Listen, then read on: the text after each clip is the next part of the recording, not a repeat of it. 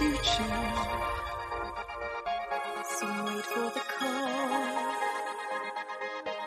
to say that the days ahead will be the best of all. From out of the darkness, a future will come.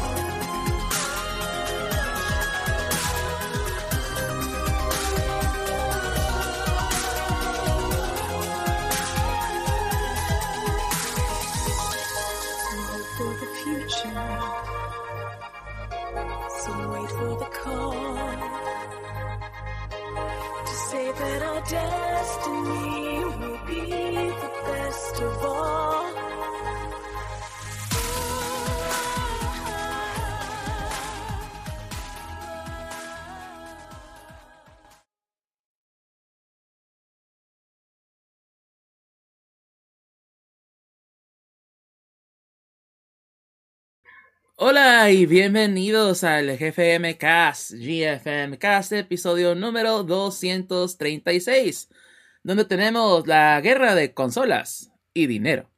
Ya, porque pues hablábamos el episodio pasado de pues Microsoft y no pues compró Activision, bueno va a comprar más bien Activision Blizzard King y pues hablábamos no de todo lo, lo que pudiera suceder, no por lo menos en cuestión de la industria ya fuera de de, de otras situaciones, ¿verdad? Que ya hablamos también. Pero pues llega Sony esta semana y dice, pues quítate que ahí te voy porque también traigo mi compra, ¿verdad? Yo, también vengo a presumir y pues ahora resulta que Sony compra a lo que es el desarrollador Bungie.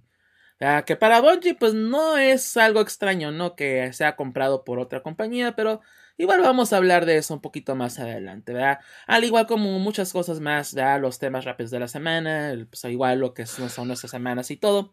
Aquí en este episodio de nuevo 236 del GFMcast, donde como siempre les agradecemos que estén acompañándonos aquí en vivo, ya sea aquí en Twitch, ¿verdad? Punto .tv, diagonal Mike Deft, o igual en el podcast, ya sea que nos estén escuchando en Spotify, Apple, Google, donde sea, ¿verdad? O también en nuestro canal de YouTube, ¿verdad? Donde sea que estén, les agradecemos como siempre que nos estén acompañando. ¿Verdad? Pero como siempre, empezando nuestro episodio de esta semana, presentando a los co-conductores de esta semana. Entonces empezamos con Jorge Hakio. Buenas tardes, aquí andamos de vuelta. Y pues sí, sobre lo de Bungie va a estar bueno el tema. Sí, ¿verdad? por tú, tú- tú que eres el, fan de Destiny aquí, ¿verdad? Así que cada Sí, como... Sí, al local de Destiny. sí. Especialmente por todas las libertades que le está dando Sony, al menos por el momento a Bungie. Pero ya hablaremos de nuevo más adelantito de ella. También tenemos a Valkavian. Pues llegué justo a tiempo, raspándole así como que. así Sí, justo, a tiempo. justo a tiempo, pero llegaste, es lo bueno. Y también tenemos de regreso a Gus. Oh, aquí andamos sobreviviendo al frío, según. Muy bien, muy bien. Y su servidor, aquí como siempre, a Mike Def, ya como pues ahora sí que cada dos domingos, cada dos semanas, aquí en lo que es el jefe Mecas, ¿verdad? Y de nuevo, pues simplemente, como les digo, ¿no? Agradeciéndoles que siempre nos estén acompañando aquí. ¿verdad? Y pues, como les digo, pues sí hay bastantes cosas de que hablar estas, de estas dos semanas. Pero como siempre, la tradición que obliga del jefe Cast, ¿qué hicimos en nuestra semana, verdad? ¿Qué, qué jugamos? ¿Qué hicimos? ¿Qué vimos? ¿Qué leímos? ¿verdad? Todo eso en nuestras últimas dos semanas. ¿Verdad? Y empezamos contigo, Jorge, ¿no? ¿Qué hiciste tú en estas dos semanas? Bueno, he estado jugando el spin-off de Yakuza, Judgment, el primero, son dos juegos. Ya, ve, ya ven que el Yakuza hicieron soft reboot y ahora es un RPG. Ajá. Bueno, el Judgment es otro personaje nuevo, pero con las actividades de Brawl como los Yakuza anteriores, del 0 al 6. Asimismo, pues es el de lo que estaba viendo es Demon Slayer y aquí tengo que cortar un momento. Muy bien, muy bien. Ah, pero pues sí, este sí, de hecho he oído de, de Judgment, ¿verdad? Y que pues sí, básicamente es el mismo universo, el mismo mundo del, del Yakuza, solo que pues sí, ahora eh, con el giro, ¿verdad? Que tiene eh, ahora los nuevos Yakuza, ¿verdad? Por lo menos el más reciente, que es Like a Dragon, que es más un RPG, más que un beat 'em up, ¿verdad? Un brawler. ¿Verdad? Pero pues ahora lo que es los juegos de Judgment y pues ahora con los Judgment de esta secuela, ¿verdad? pues ya refleja más eh, eh, lo que eran los Yakuzas de, de antaño, se puede decir, o los vintage. ¿verdad? Aunque pues sí, son seis juegos, no así como que ni, ni, tan, ni tan así como que digas, uy, qué tanto tiempo pasó. Pero bueno. Son siete juegos, porque va del 0 al 6 y luego faltan el 0, el 1, el 2 y el 3 tienen su versión Kiwami o Remaster. Y sí, es una franquicia y pues bastante amada también, ¿no? Lo que es Yakuza, Sí, que tuvo sus dificultades para llegar a, a América, pero ya finalmente ya es una pues serie consolidada, ¿no? También. sí, porque es una demasiado japonesa. Estás en estás en la zona roja de ficticia de Japón, a final de cuentas, donde están todos los bares, salas de masaje, restaurantes y demás. Ahora, ¿qué tanto podríamos decir que si ahorita ya, ya pegó en América fue gracias a Microsoft? Que No realmente. No, no realmente porque esa serie estuvo casi casi exclusiva de, de, de PlayStation, ¿eh? O sea, se- y ya, y pues, y- más, más bien fue que, aga- que fue agarrando, o sea, fue una serie como que se puede decir de culto, que no mucha gente conocía y fue haciéndose la bolita más grande de que, pues es que, y mucha gente lo decía antes, es, los Yakuza son Japan Simulator, ¿verdad? Es el, el simulador de Japón, porque sí eh, toma mucho de la cultura. Y más de la cultura pues, más oscura, ¿no? O sea, pues porque son yakuzas y hablan más de temas así como que un poquito más, ah, pues no necesariamente serios, más bien adultos, ¿no? Entonces eh, empezó a agarrar infamia. Y esa infamia le ayudó mucho porque hasta, hasta que llegamos al Xbox One, a lo mucho, es cuando ya empezamos a ver la franquicia ahí. Pero pues no, no, no creo que Microsoft haya influido en que Yakuza se haya convertido, convertido perdón, una ya serie consolidada. Es más bien esa el word of voice de la- del mismo, del mismo, de los mismos fans de Yakuza hizo ¿sabes que ya qué? la serie se convirtiera en algo consolidado. Entonces, Porque, la- o sea, el problema con Yakuza más que nada es que coincidió en una época en la que el mercado de, de los videojuegos estaba como empezó a darle la espalda a Japón y al mismo tiempo Sega se convirtió en una compañía muy opuesta a, a- a trasladar este, a, este, títulos de Japón a, a Norteamérica, ¿no? Y hay muchas franquicias que, que sufrieron por eso. Entonces, este, como que fue un periodo de inflexión muy difícil para hacer un juego japonés o una franquicia japonesa nueva, sobre todo tan, tan con ese sabor de este juego es de japonés para japoneses, ¿no? Entonces, este, yo creo que fue más que nada eso, ¿no? No creo que realmente Sony o Microsoft hayan ayudado o, o obstaculizado directamente, sino que fue un momento muy raro para los juegos, ¿no? Ya, ya para no irnos tan lejos, este, pues afortunadamente los fans fueron los que jalaron a la franquicia, que es lo que pasó con muchos juegos de, de esos momentos, que de repente el fandom fue el que levantó la mano y dijo, nosotros queremos esto, y, afortunadamente para, para Sega, para los creadores de Yakuza, y pues se ha vuelto un, pues algo, se ha normalizado, ¿no? Se ha vuelto algo popular de este lado del charco, y ya nadie ve raro decir, ah, el, el siguiente Yakuza, el nuevo, la serie de Yakuza, lo que sea, ¿no? Muy positivo, porque pues entre más franquicias mejor, la verdad. Sí. sí, de hecho, eh, eso que ni sí tienes, sí, sí tienes que sí tienes que admitir que la que haber puesto los todos los Yakuza en Game Pass sirvió también para que la gente los conociera más. Ah, sí, no, no, sí, obviamente sí ayudó, pero Digo, ya, ya sí, o fue sea, por eso es lo como... que yo refería. Yo no he jugado ningún Yakuza. No compraría un Yakuza. Bueno, no, sí jugué tantito un Yakuza y no me gustó al principio. Eh, pero el hecho de que están todos en Game Pass me hace poder decir, bueno, sí. podría volverlo a intentar, o sea, poder decir, podría bajarlo otra vez e intentarlo. Eh, eh, Pero tengo sí. otros 20.000 juegos en el Game Pass que me interesan más que el Yakuza, así que no lo hago. Eh, eh, eso sí te digo, ¿no? Pero a, a final de cuentas ya la el, el que Yakuza de nuevo, o sea, ya una serie consolidada es pues igual ya otras razones, ¿no? Que ya mencionamos, pero pero eso sí, ¿no? Obviamente el que estén en Game Pass y que puedas probarlos, creo que casi todos, creo que quitaron los en algunos de los juegos, pero eh, está Like a Dragon, están creo que todavía los primeros tres, entonces sí como que um, Al revés, creo que quitaron los primeros. Ajá, tres. eh, sí, es cierto. Más bien, quitaron los primeros Sí. tres. Está el 4 y el 5 y el 6. Sí, es cierto. Sí. Sí, es cierto. Y está de nuevo, Like a Dragon. No sé si. no, Eso sí, no sé si están los, los dos Judgment, ¿verdad? Este. No, ese sí lo tuve que comprar por, por aparte. Ok. Bueno, compré el primero y el segundo, pues hasta que me acabe el primero. Sí. Pues sí. Y esto más estoy esperando que sea 18 de febrero para Horizon Forbidden West. Sí, ya viene, ya viene este juego. Ya, viene, ya vienen varios. Ya viene, ya viene febrero y. Y luego marzo otro loco, ¿verdad? Otro poco, pero. Este. Pero sí, ya viene una muy buena tanda de juegos, ¿no? Empezando con. eh, este Horizon Forbidden West. Luego ya también viene Elden Ring. Viene Kira Fighters 15, ¿verdad? Este, igual en marzo pues ya vienen otra tanda de juegos también, así que Y es lo que decíamos del principio a finales del año, de que pues ya uno, ya estamos en una edad donde no te hace el lujo de decir, sí. este, voy a conseguir juegos o jugar juegos este, que a lo mejor, como ahorita, o sea, por ejemplo, yo no compraría el Yakuza, la verdad, o sea, si tú me dijeras, oye, lo compraría ahorita, yo no lo haría, pero lo jugaría en el Game Pass, eso sí, porque ya ahorita no nos damos el, nos, no nos podemos dar el lujo de, de, de comprar juegos que a lo mejor no nos gusten, ya no digamos chafos, ya no digamos malos los juegos, que no nos gusten, dejemos.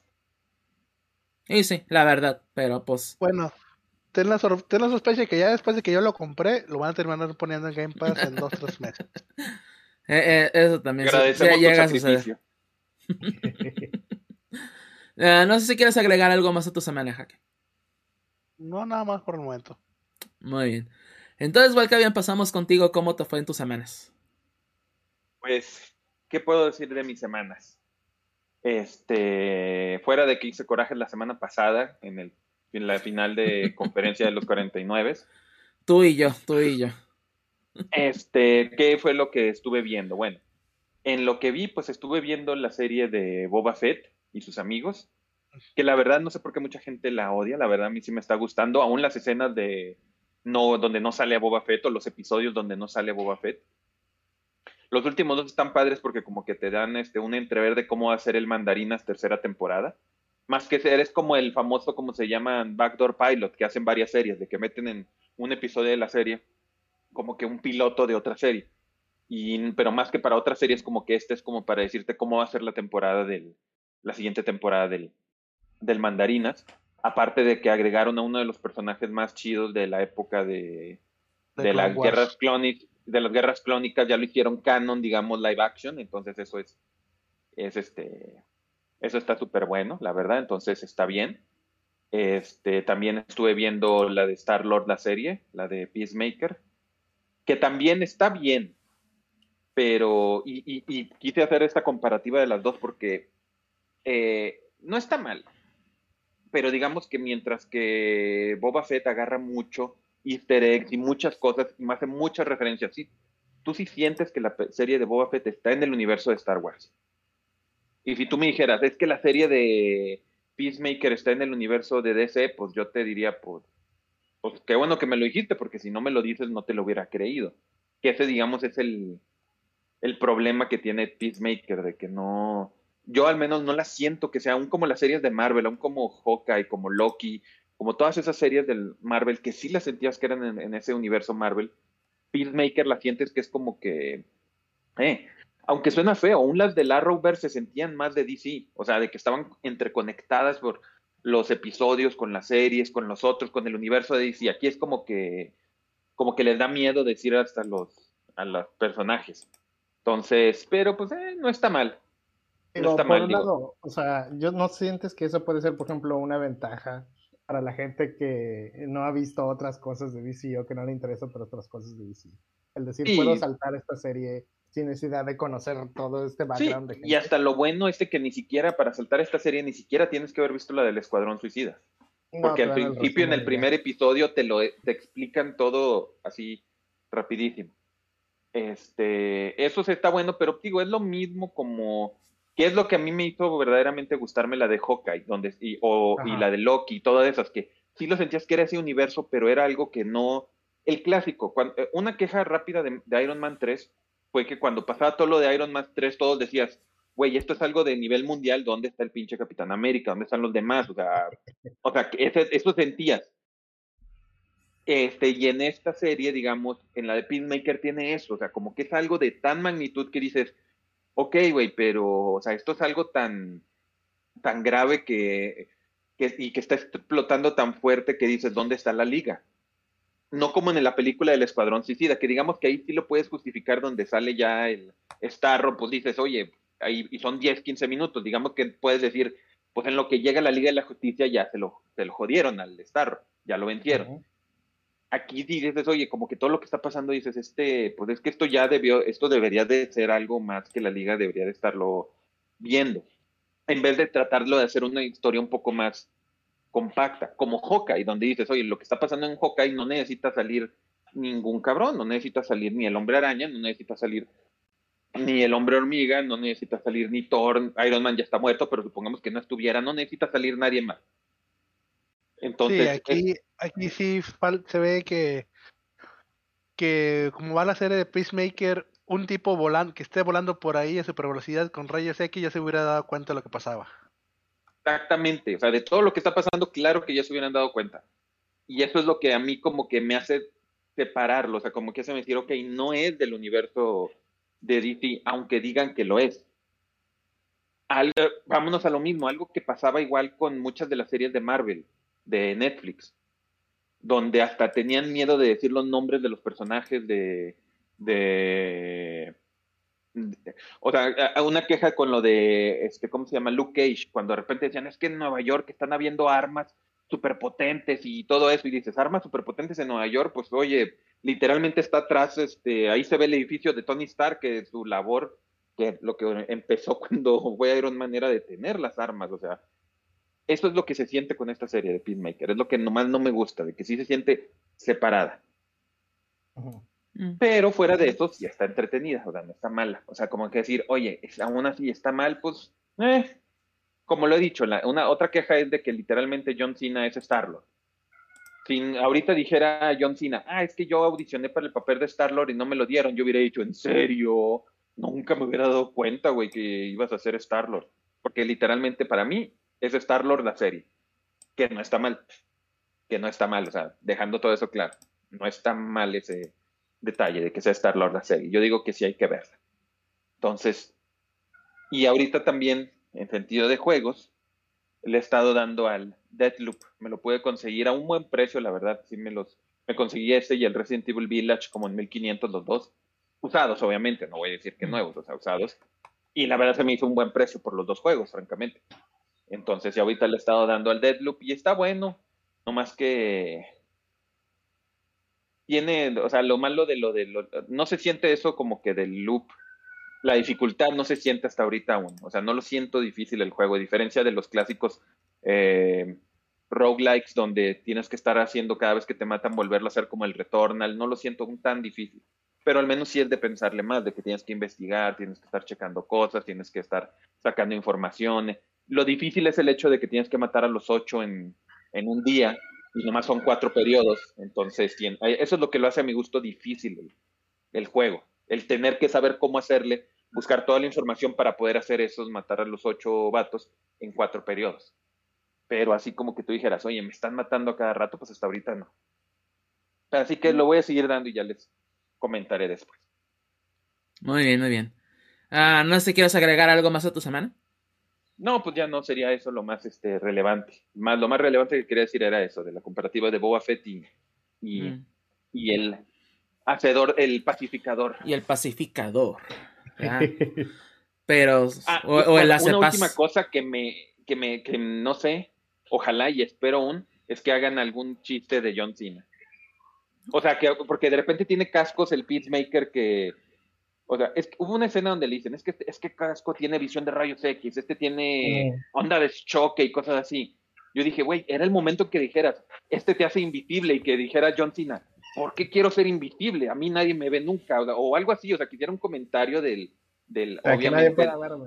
ajá, un meta, un meta comentario de que, de que nadie lo ve, o sea, de que, ah, pues yo puedo ser invisible si yo quiero, si yo quiero nadie me ve, o sea, así de sigiloso soy, algo así.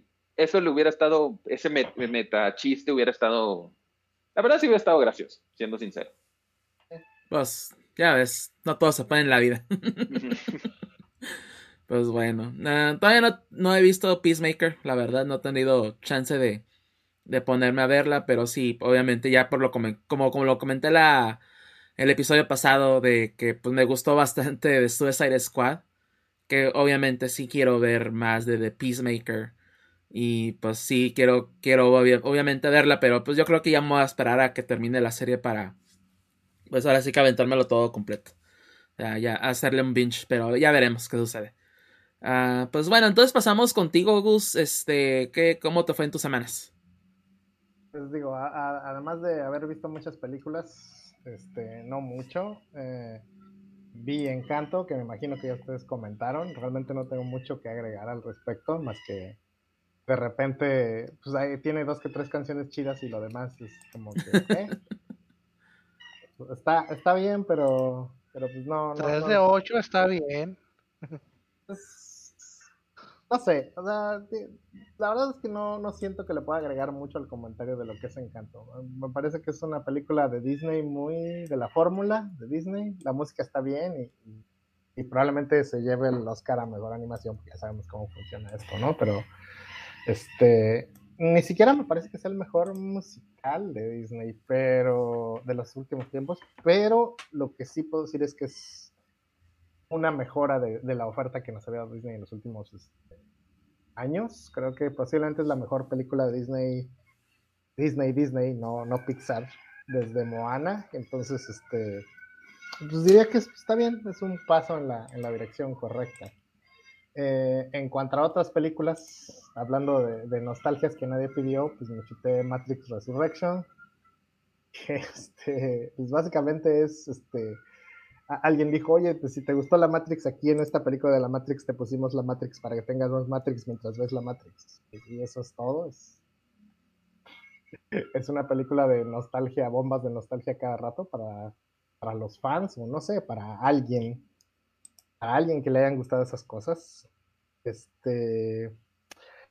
Podría ser el comentario de que las películas de Matrix efectivamente cuando salieron cambiaron la, la panorámica de, cómo funcionaban las películas de acción cambiaron por completo la forma como se hacían las películas de acción. Y esta película no cambia nada. El, el día que salió, el mundo siguió igual y a nadie le importó. Entonces, este, si ustedes quieren tomar eso como, como el metacomentario de lo que significa la cuarta película de la Matrix, pues, pues está bien, porque realmente no hay mucho más que agregar. Este, ni siquiera sé si puedo recomendar esta película para los fans de la Matrix porque no es una película para los fans, es una película para los antifans de la Matrix. Es para la gente que siente que vio la Matrix, que es más inteligente que todos los demás, que también vieron la Matrix, pero no la entendieron. Entonces, este, yo sé que suena raro y pretencioso, pero la verdad es que la película así se siente. Y, y- y yo no digo que las películas de la Matrix no tengan algo de profundidad. Lo tienen, pero es muy superficial su profundidad. No es tampoco algo que digas, uy, este, manches, este, me están diciendo muchas palabras complicadas.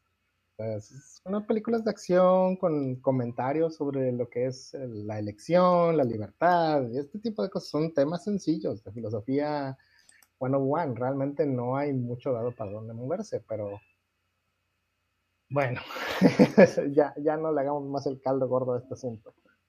Siguiendo con la nostalgia innecesaria, porque pues, básicamente se trata lo de, lo de ahora con el cine, pues me chuté la de los cazafantasmas, la de Afterlife. Este. Eso lo dice todo. Ah. Si, Matrix era, es una bomba de nostalgia, los cazafantasmas es, es nostalgia sin, sin razón de ser, ¿no? O sea, hay mucha gente que la ve como, como que lo que hicieron con la de Cazafantasmas 2016 fue este pintarles dedo medio a los fans y lo que hicieron con esta nueva película fue decirle a los fans te vamos a dar lo que quieres, ¿no? Te vamos a dar lo que pides, te vamos a consentir, te vamos a mostrar. Órale. No que ya habías comido. Pero bueno. Me trajeron el postre. Ah, ok, ok. Entonces, este. No sé, no- es una película que me gustaría poder spoilerear. No sé si a ustedes les importe o no. Mira, Pero ya, ya, porque- ya, es, ya es que cuánto tiene de que salió la película. Si no la hemos visto ahorita es que de plano no nos interesó. Sí, Así que hay, hay un cierto tiempo, yo Ajá. creo, de las películas. Mira, o como que eh, voy a- mes, voy mes a- y medio, yo ya digo, si ya no la viste y te spoilean, de- ya no es tu culpa. de esta forma para no hacer el spoiler, pero ya la gente se dará una idea. Ustedes han visto que cuando se muere algún famoso, por decir, cuando se murió Stan Lee, este, alguien hizo ilustraciones de todos los superhéroes llorando a a Stan Lee y es como, dices, esto está bien, híjole, de mal gusto. Pues así se sienten los cazafantasmas, se siente como, como a- algo que alguien hizo pensando que estaba haciendo un homenaje, pero ya que lo piensas, entre más lo piensas, más, más, más mal gusto tiene, ¿no? Entonces, este, se siente como una idea equivocada de la dirección en la que debe ir la nostalgia. Eh, No, no es tanto, que- o- no es tanto homenaje, sino que literalmente sacaron el cuerpo y lo están mostrando a la, a la gente. Pues sí, básicamente, ¿no? Te dijeron, mira, aquí está el, el- el cadáver de la serie, ¿te gusta? Está bien bonito, lo maquillamos para que, para que no apeste, pero es, es básicamente eso, ¿no?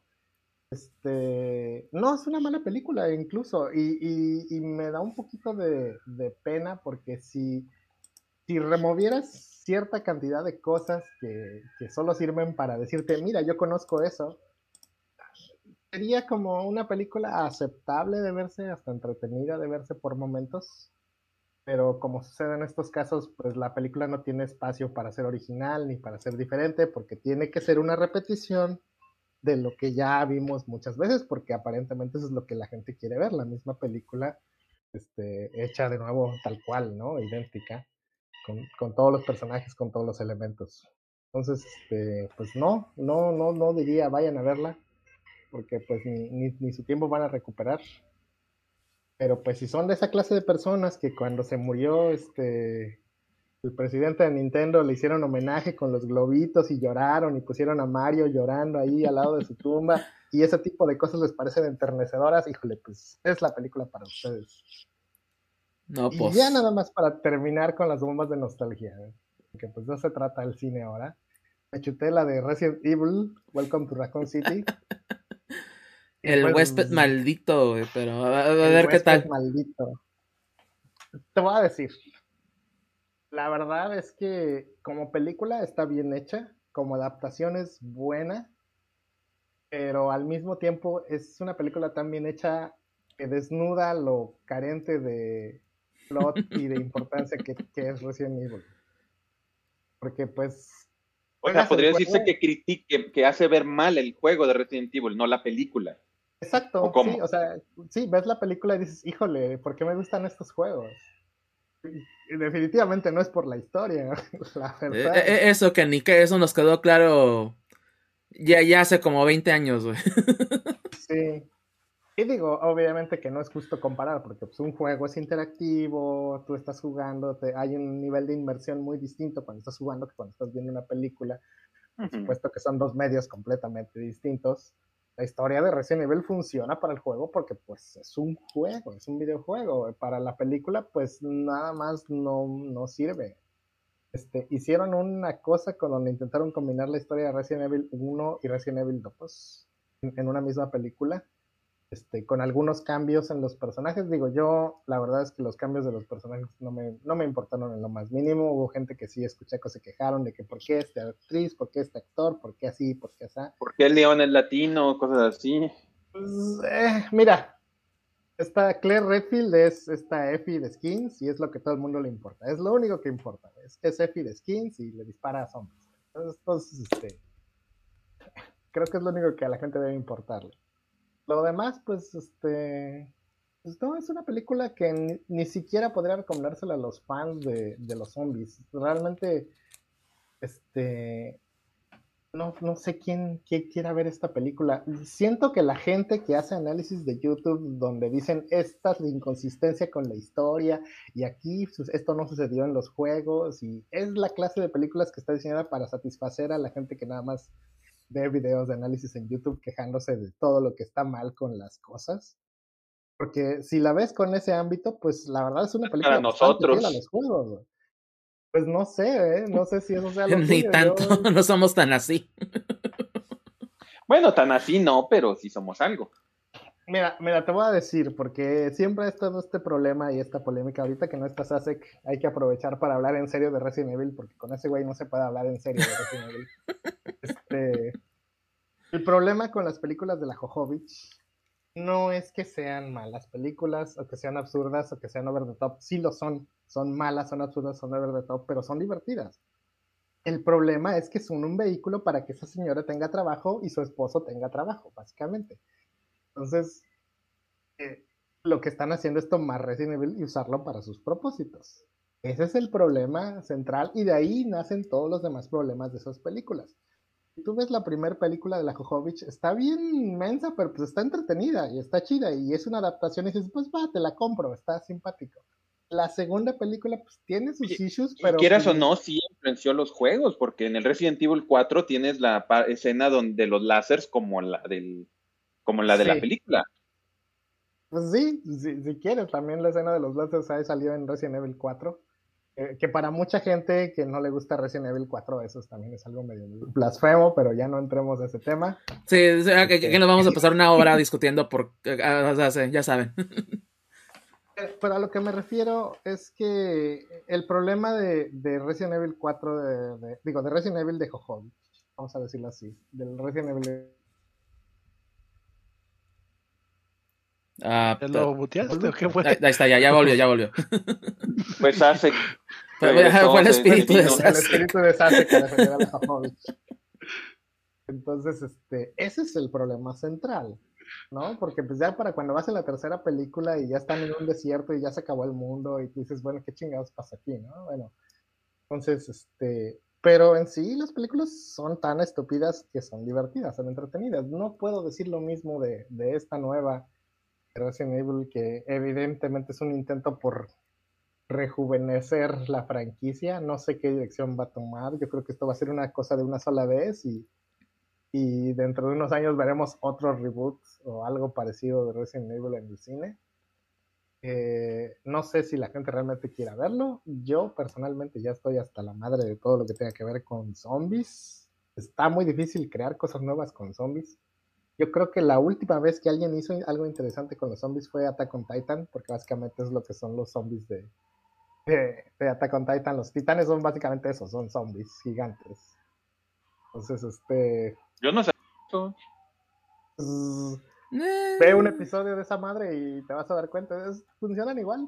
Es, es lo mismo. Entonces, Ajá. este, ya, ya, ya, ya harás el comparativo y dirás, árale, un apocalipsis zombie medieval con zombies gigantes. Y. Spider-Man volando por ahí. y, y Spider-Man peleando contra los zombies gigantes, básicamente eso es Attack on Titan. Digo, ya, si ya pequé tu interés, güey, pues ya el anime ya está completo, creo. Ya, Ah, ya están en la última temporada. A- Apenas Sí. inició casi un mes, cachito. Pero ya, ya van a terminar el anime. Porque ya igual ya el manga ya terminó. Digo, no sé, no puedo hablar de la segunda temporada, pero la primera temporada está muy bien animada, entonces, pues chútatelo. Ahí es, Mm. es algo que te puede interesar. Sí, yo- yo recomendaría Obviamente también la primera temporada. Ya si te engancha o no, ya es cuestión de. También así como que, ay, esto ya se está pasando de, de ETC o como sea. Porque igual a mí me hartó, a mí me hartó Attack on Titan, la verdad. Así como que ah, se me hace una serie medio tonta, pero ya a la gente le gusta. Así que, Está bien, está, está bueno si no te lo tomas tan en serio y no empiezas a ver todas las inconsistencias y todos los problemas que tiene. Dices, está, está divertida, la animación está buena, la música está buena, los personajes, unos están muy buenos, otros están muy estúpidos, pero pues como todo, ¿no? Yo digo que vale la pena verlo. Y si quieren ver algo de zombies, básicamente vean Attack on Titan, no vean Resident Evil. pues bueno. Pues ya. Nada más como comentario final antes de acabar con mi semana. Yo no estoy jugando Pokémon Arceus, pero se lo regalé a, a mi pareja. Y es, he visto cómo lo juega y la verdad está precioso el juego. Está bien bonito. Este, yo sé que la gente hace la comparación con Breath of the Wild, pero la verdad se parece más a Monster Hunter. Sí. En el sentido de, de la estructura del mapa, de, de, de, cómo funcionan las misiones. Se parece muchísimo más a Monster Hunter. Este, obviamente sin las cacerías masivas de monstruos gigantes, porque, porque pues, Eh, no, no técnicamente. es esa clase de juego. Tam- Pero Eh, Ahorita que hablé también de, de mi semana, te voy a hablar de Pokémon. que- en esencia hay algo de eso, ¿no? Hay algo de salir a una misión, a tener que hacer cosas medio locas porque hay un Pokémon super locochón por ahí. Entonces, este, el juego está muy bonito, está este, muy adictivo y hasta, digo, yo, yo nada más estoy viendo cómo lo juegan y digo, no, pues está, está padre. Yo como ya me rendí con Pokémon, no lo voy a jugar, pero pues ya les puedo decir que sí se ve muy bonito el juego. Por lo menos sí le darías el intento si, si quisieras. Pues sí, la posibilidad la tengo, pero pues no lo voy a hacer porque tengo, tengo muchas cosas que hacer con mi vida todavía. Eh, Eso que ni qué. Hiciste un juramento. Sí. Pues bueno, ahorita yo voy a comentar de, de Pokémon en mi semana porque pues sí es lo que estuve jugando, pero eh, volviendo tantito a lo de Encanto, porque si hablamos, no me acuerdo cuándo, pero ya, ya teníamos rato que hablamos de la película. Y yo dije, pues se me hizo bien a secas, porque... Porque, o sea, se como que se me hizo, o sea, eso sí, se me hizo mucho mejor que Moana. o sea, se, en comparación a, a, por ejemplo, películas también recientes de Disney, y bien lo dices, o sea, sí es la, la mejor cita que ha tenido en los últimos años por parte de Disney como tal, o sea, no Pixar, Ujú. ¿verdad? pero de- es lo que le decía, está, es- está en, en lo- en el aspecto musical está muy saturado y pues es obviamente sacarle provecho a Luis Manuel, a Lin Manuel Miranda. Pero e- es así como que, güey, ya párale a tus pinches canciones y deja que la historia prosiga como debe de ser. O sea, se, güey, está bien, tan bonitas pinches canciones, güey, pero párale. Es lo que comentaba la, la vez que comentaba eh, sobre eh, esta de Encanto, pero la, animación es buena, la historia está muy bonita y el mensaje también es muy bueno. O sea, a final de cuentas, sí es una película que sí recomendaría ver. A diferencia de algo como Frozen, inclusive, la Frozen 1 y la Frozen 2, la de Moana, cosas así que, que a mí me hartaron. O sea, la verdad, intenté ver Frozen, nunca la he visto completa y por ello, pues la de Frozen 2 nunca me llamó la atención. Y más que toda la gente, pues también me ha dicho que, pues no, no más no. Ya, y, y Moana, pues ya saben mis opiniones al respecto, que también se me hizo un cochinero de película. Ya, pero yo, yo lo único que espero, ¿verdad? Es que, que Mitchell contra las máquinas, los Mitchell contra las máquinas es la, que la ganadora del Oscar, pero eh, ya, ya no me quiero hacer ilusiones, la verdad, pero sí que, ya voy- te voy a decir que Sí, hablando de... ahí, eso es con, eh, para ti eso es el, el meme del viejito, que no chingado se entiende, pues no, no va a ser. Eh, Hablando estrictamente de la música, a mí me gustó más los números musicales de Frozen 2. Pero este. Pero Frozen 2 es una porquería de película, la verdad, está toda disconecta y pendeja. Este. Me encantó, a lo mejor siento que la música no destaca tanto y es por lo mismo de que están cantando a cada rato. Es como, este, si fueran menos números musicales, siento que los e- elevaría a todos, ¿no? Pero como es constante el bombardeo de música, es, es difícil separar dónde comienza una, dónde termina otra. Este, digo, sinceramente yo recuerdo tres melodías de, de Encanto, la, la, la de los burros, la de la mujer esta que se vuelve Shakira, básicamente, y este y la Y la de Bruno, ¿no? Sí, la, sí, la de Bruno. güey. Entonces, este, pero lo demás ya lo borré de mi memoria, ¿eh? Sinceramente me, me Esa es la nueva Libre Soy, ¿no? De esa de Bruno. ya- ya básicamente. es más- ya es más exitosa que Libre Soy. Mm. Sí, e- esa rolita, pues está pega, es lo que tiene, está pegajosa. No, no tiene otra cosa en particular más que esta súper pegajosa, al igual como la de pinche libre soy. ¿Verdad? Mm. Entonces, sea, yo me acuerdo, de- o sea, son, como ocho canciones, yo me acuerdo de la, de la mitad, que es la primera. La- la- los Madrigal, quién sabe qué Madrigal, y así, eh, porque está también pegajosita.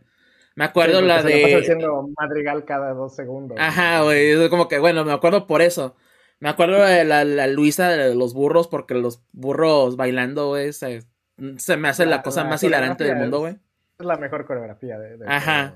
película, la de Sí. los burros. La de la, la del Bruno también, pues porque pues igual todo pinche mundo la trae.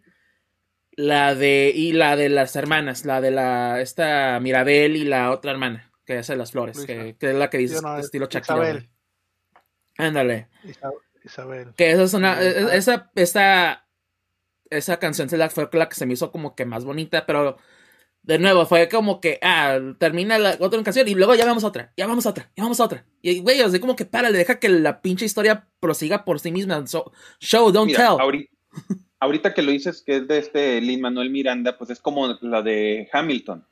Hamilton, toda la historia, todo es canciones, no hay ningún No, pues eh, eh, ahí se entiende porque es un canción. musical. O sea, sea, es de a huevo vas a oír canciones, porque así va a progresar la historia. Y también entiendo que Encanto sea un musical, pero a su vez, o sea, se. No sé, se, está- se- se siente muy inundado de canciones y no dejas que la. que la historia sea visual también, pues, a final de cuentas. Mm, o sea- es ahí mi discrepancia con eh, comparando esas dos obras de Luis Manuel Miranda. O sea, yo siento que finalmente tienes que darle tiempo al público para digerir todo lo que está pasando. Sobre todo porque las canciones, por, por su naturaleza, te van a dar un montón de información y un montón de emociones de golpe. Entonces, ya que acaba la canción, tú tienes que tener ese momento para procesar qué Ajá. acaba de pasar. Y, pero si de inmediato después de eso te ponen otro set piece donde suceden cosas importantes o otra, otra canción, es como, hey, güey, espérame, güey, todavía estoy sintiendo lo que acaba de suceder, ¿no? Tranquilo. Sí, porque inclusive en un musical hacen eso, o sea, se dan tantita chance de como que digerir lo que acaba de suceder o lo que acaban de cantar y luego ya sigues con otra Digo, canción o sigues con la No historia. vamos a entrar tanto, espero, a, a lo que es la teoría musical de cómo funcionan los musicales de Disney, porque eso ya fue algo que se estableció hace muchos años, hace más de 20 años, con La Sirenita y con La Bella Durmiente y todo esto, Mulan. Que, que, que- ¿Cuáles son las canciones importantes de tu musical, güey? La canción del personaje, donde el personaje dice qué so- qué es. La canción del personaje dice que quiere y si quieres la canción del villano, güey, nada más para, para que haya uno, a uno opuesto y, y una canción de grupo ahí de los cuatro.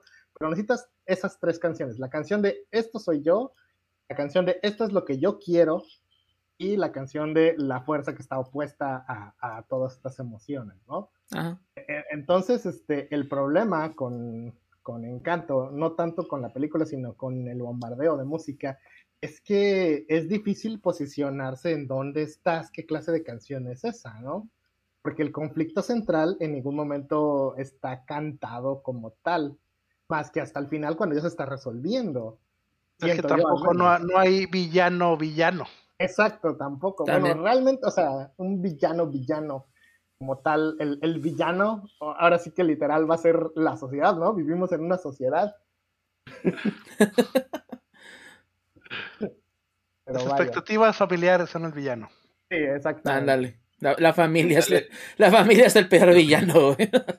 Ahora, yo no vi Encanto, pero doña Guadalupe sí. Y a ella lo, yo le pregunté, oye, ¿qué tal está? Pero lo único que me dijo, mira, el único malo es de que a diferencia de Coco, donde sí tú podías ver que era México y veías muchas cosas que eran de México, a mí me dijo esto, si tú me hubieras dicho que es en Colombia, en Portugal, en Tangamandapio, en cualquier otra ciudad de que, o en cualquier otro lugar, yo te lo hubiera creído porque ella me dijo, pues no hay nada que tú lo veas y digas, este, Colombia, así de que lo ves y tú ves y dices, es Colombia, pues no. O sea, a diferencia de algo de Coco, de que ves mucho, mucha imagen este, de, de lo que es este Ajá. México. Entonces, eso sí me dijo, me dijo, puede ser, podría ser cualquier pinche lado del mundo. No- esa fue la única que me dijo de su reseñita de, perdón, de Coco. Digo de Mira, Coco, de, bueno, de Coco colombiano.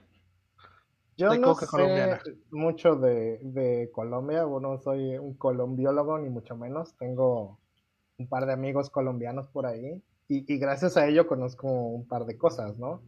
Entonces, este, por ejemplo, el sombrerito este que es como con líneas, que es como este, un sombrero de paja que tiene como líneas café eh, o negras, oscuras, más, es como algo muy típico, ahí por ahí te lo ponen como varias veces. dos cositas de la ropa y, y, o por supuesto lo que has leído de García Márquez, que te dé una idea más o menos de qué chingados, eh, este, más aparte conocer este, algo de la historia de Colombia, de, del movimiento de desplazamiento, el, el origen básicamente de, de, lo que sucede, por qué están persiguiendo a estas personas al principio de la película. Este, entonces no, no lo puedo juzgar desde esa perspectiva, ¿no? Eh, eh, eh, para mí, en el caso de Coco, pues para mí me queda muy claro que yo reconozco cosas porque soy mexicano y las conozco. Entonces, este, creo que como ejercicio, pues yo lo voy a ver y no voy a saber si algo es colombiano o no, porque pues de Colombia. No, no somos colombianos también. ahí el asunto, pues. Porque igual, inclusive con Coco, pues, o sea, hace mucha gente que no es de México, o por lo menos hablando de, de estadounidenses, de tal vez personas en Europa Ah, pues sí, pues, dicen México porque pues se puede decir que, que, básicamente están diciendo es México, pero si no te pintan algo, o por lo menos te dan así como que una referencia exacta, igual tal vez te hubieran dicho, ah, pues esto es simplemente Latinoamérica, que es lo que llega de repente a suceder. Pero ya hay cuestiones también, ¿verdad? De, de situaciones un poquito más extremas, o no, no tan extremas, ¿verdad? Pero igual situaciones más delicadas, más bien, sería el caso. Ahí, pero pero sí había oído, eh, eso de la, del desplazamiento de, de tierra, ¿verdad? O de tierras, personas, ¿verdad? Eh, que por lo menos sí es un tema que no, no de repente abordan mucha, muchas películas, por lo menos hablando de Colombia. Entonces sí había, sí había oído de una reseña pues de eso, ¿no? Pues, ah, pues está, está padre, ¿no? Bueno, entre comillas, ¿verdad? No, porque obviamente no es un tema bonito, ¿verdad? que reflejen este problema, que es un problema real que sí sucedió y que y que de alguna forma ha moldeado lo que...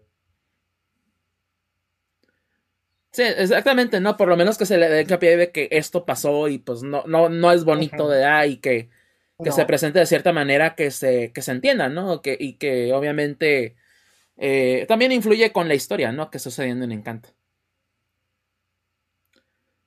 Pero bueno.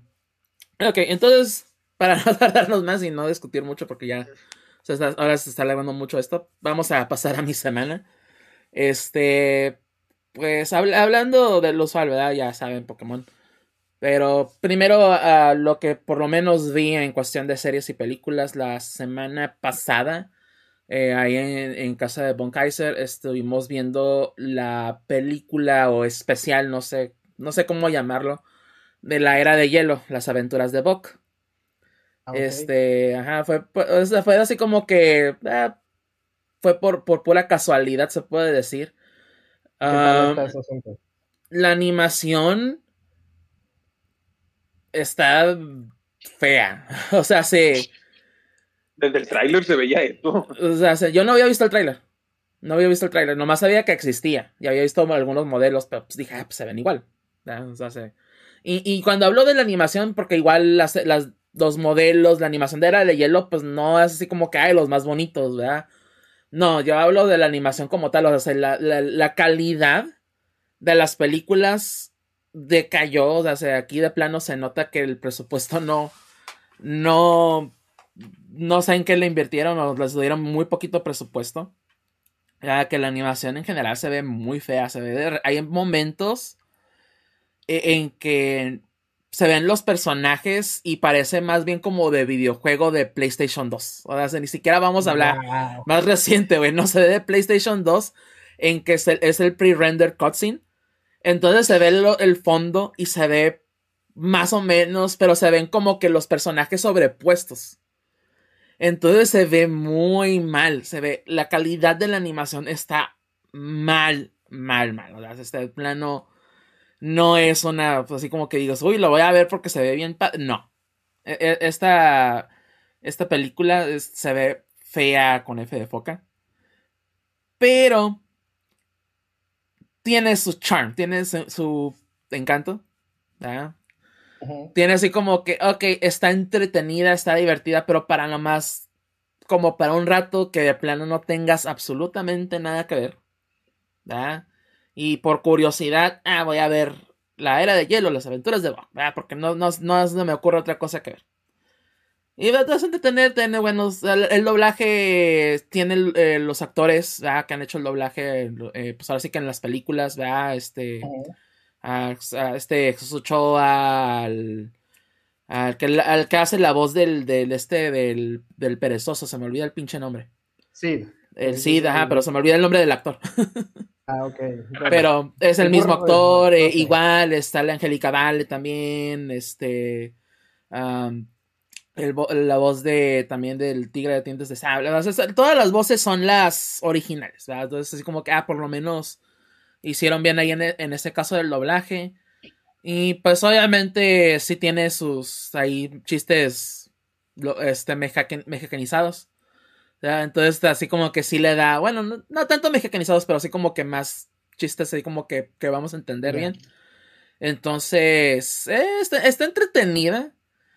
O sea, se- y obviamente te lo pintan como que, ah, esto va a ser una serie. Y así como que, ah, entonces tiene ese, ah, no, pues, sí, ese no. feeling. ¿verdad? Entonces, así como que, ah, ya, ya, ya vi para dónde vas. Así como que. eh, pero pues, de nuevo, está así como que si les gusta la era de hielo, o sea, se, por lo menos la segunda, que es más afín a esa.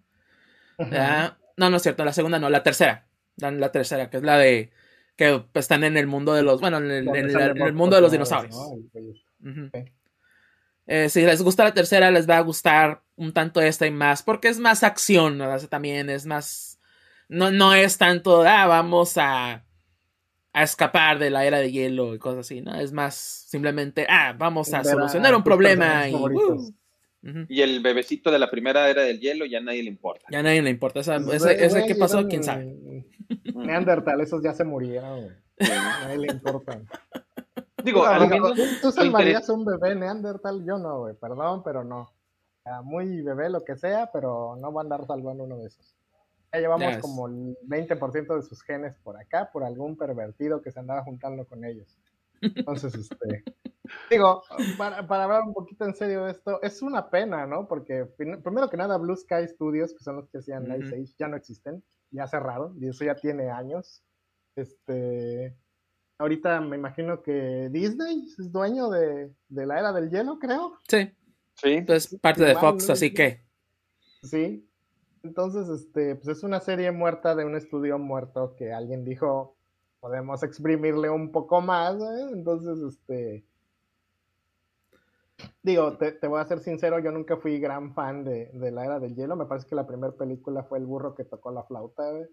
porque pues sí, sí está medio, medio rough, los personajes no son lo mejor del mundo, es una body comedy entre un tigre de dientes sables, un mamut y un y el burro de Shrek, pero 2.0, güey. Ándale. este, La 2 me parece que es una muy buena película. La 2 me parece que es este, la, mejor de, de toda la saga. La 2 es muy buena. Este, pero desde el principio notas que eligieron hacer una película de la era del hielo porque renderizar hielo le salía muy barato. No se nota, se nota. Entonces, este, tampoco es como que yo le tenga mucha fe y mucho cariño. Y, aún así me siento ofendido que alguien diga, vamos a revivir al, al zombie este de la era de hielo para hacer una, una serie sobre este personaje que a nadie le importa, que a nadie le interesa, güey, que es el, el- la marmota esta o lo que sea que es este animal. O sea, porque tú dirías, No, "No, el Scratch ya no lo pueden usar. Que, porque perdieron los derechos del, de la Eh, sí, pero a- a- hablamos de, del Buck, de que sale en la tercera y que es el que se perdió en el mundo de los dinosaurios y anda ahí con- así como que, ah, Sí, pues, o sea, tú dijeras, "Van- vamos a hacer una miniserie de, de los tres dudes, ¿no? De los bodies, del Manny, del Sid y del, del Diego. Dices, bueno, pues, pero no, güey, una serie del, del Buck. ¿Qué, qué, qué chingados? ¿Quién quiere ver a ese güey? Pues no sé. Está bien. Pues ya ves, ya ves. Pues pero- es que tiene sus momentos, o sea, digo, eh, tiene también ese el meme también muy gracioso de que porque se mu- porque en la 3 se, se supone que se muere y luego aparece en la que sigue y, y es la forma más épica donde dicen, oye, no te habías muerto, sí, me morí, pero luego viví y dices, ¿what? O sea, no, así no jala esto, pero dices, eh, ok. Y, y de cierta manera retconean eso. o sea, se, no, no, o sea, No. está medio. Ese es todo el chiste. Ese es todo O el sea, chiste. Ajá. O sea, ese es el chiste y matan el chiste. Está, está medio tonto a final de cuentas. No le presté mucho así como que digas atención a, a- a eso, pero sí me di cuenta así como que, pues, oye, que no cierran el mundo de los, de los dinosaurios y, Y ya en la 4 y en la 5 suceden otras cosas totalmente distintas. Así como que, eh, ya, olvídalo. Así como que, me, que no me voy a pensar demasiado en esto, porque si no, de plano. De nuevo, está disfrutable, está así como que, ah, sí, no tienen absolutamente nada que ver y quieren ver algo, distraerse un rato. Está entretenida, pero no, no, no le toman tan, no le tomen tan en serio. La verdad, es la única recomendación que les voy a decir. Ya, Wow. pero bueno. Eh, ya decía, intenté, o bueno, iba a intentar ver este Peacemaker y etc. Y de hecho ya empezó también, o ya sacaron la tercera temporada o tercera parte de, de Kid Cosmic también en Netflix y no la he podido ver. Todo esto porque me la he pasado jugando eh, Pokémon Legends Arceus o Arceus, ya, como lo quieran pronunciar.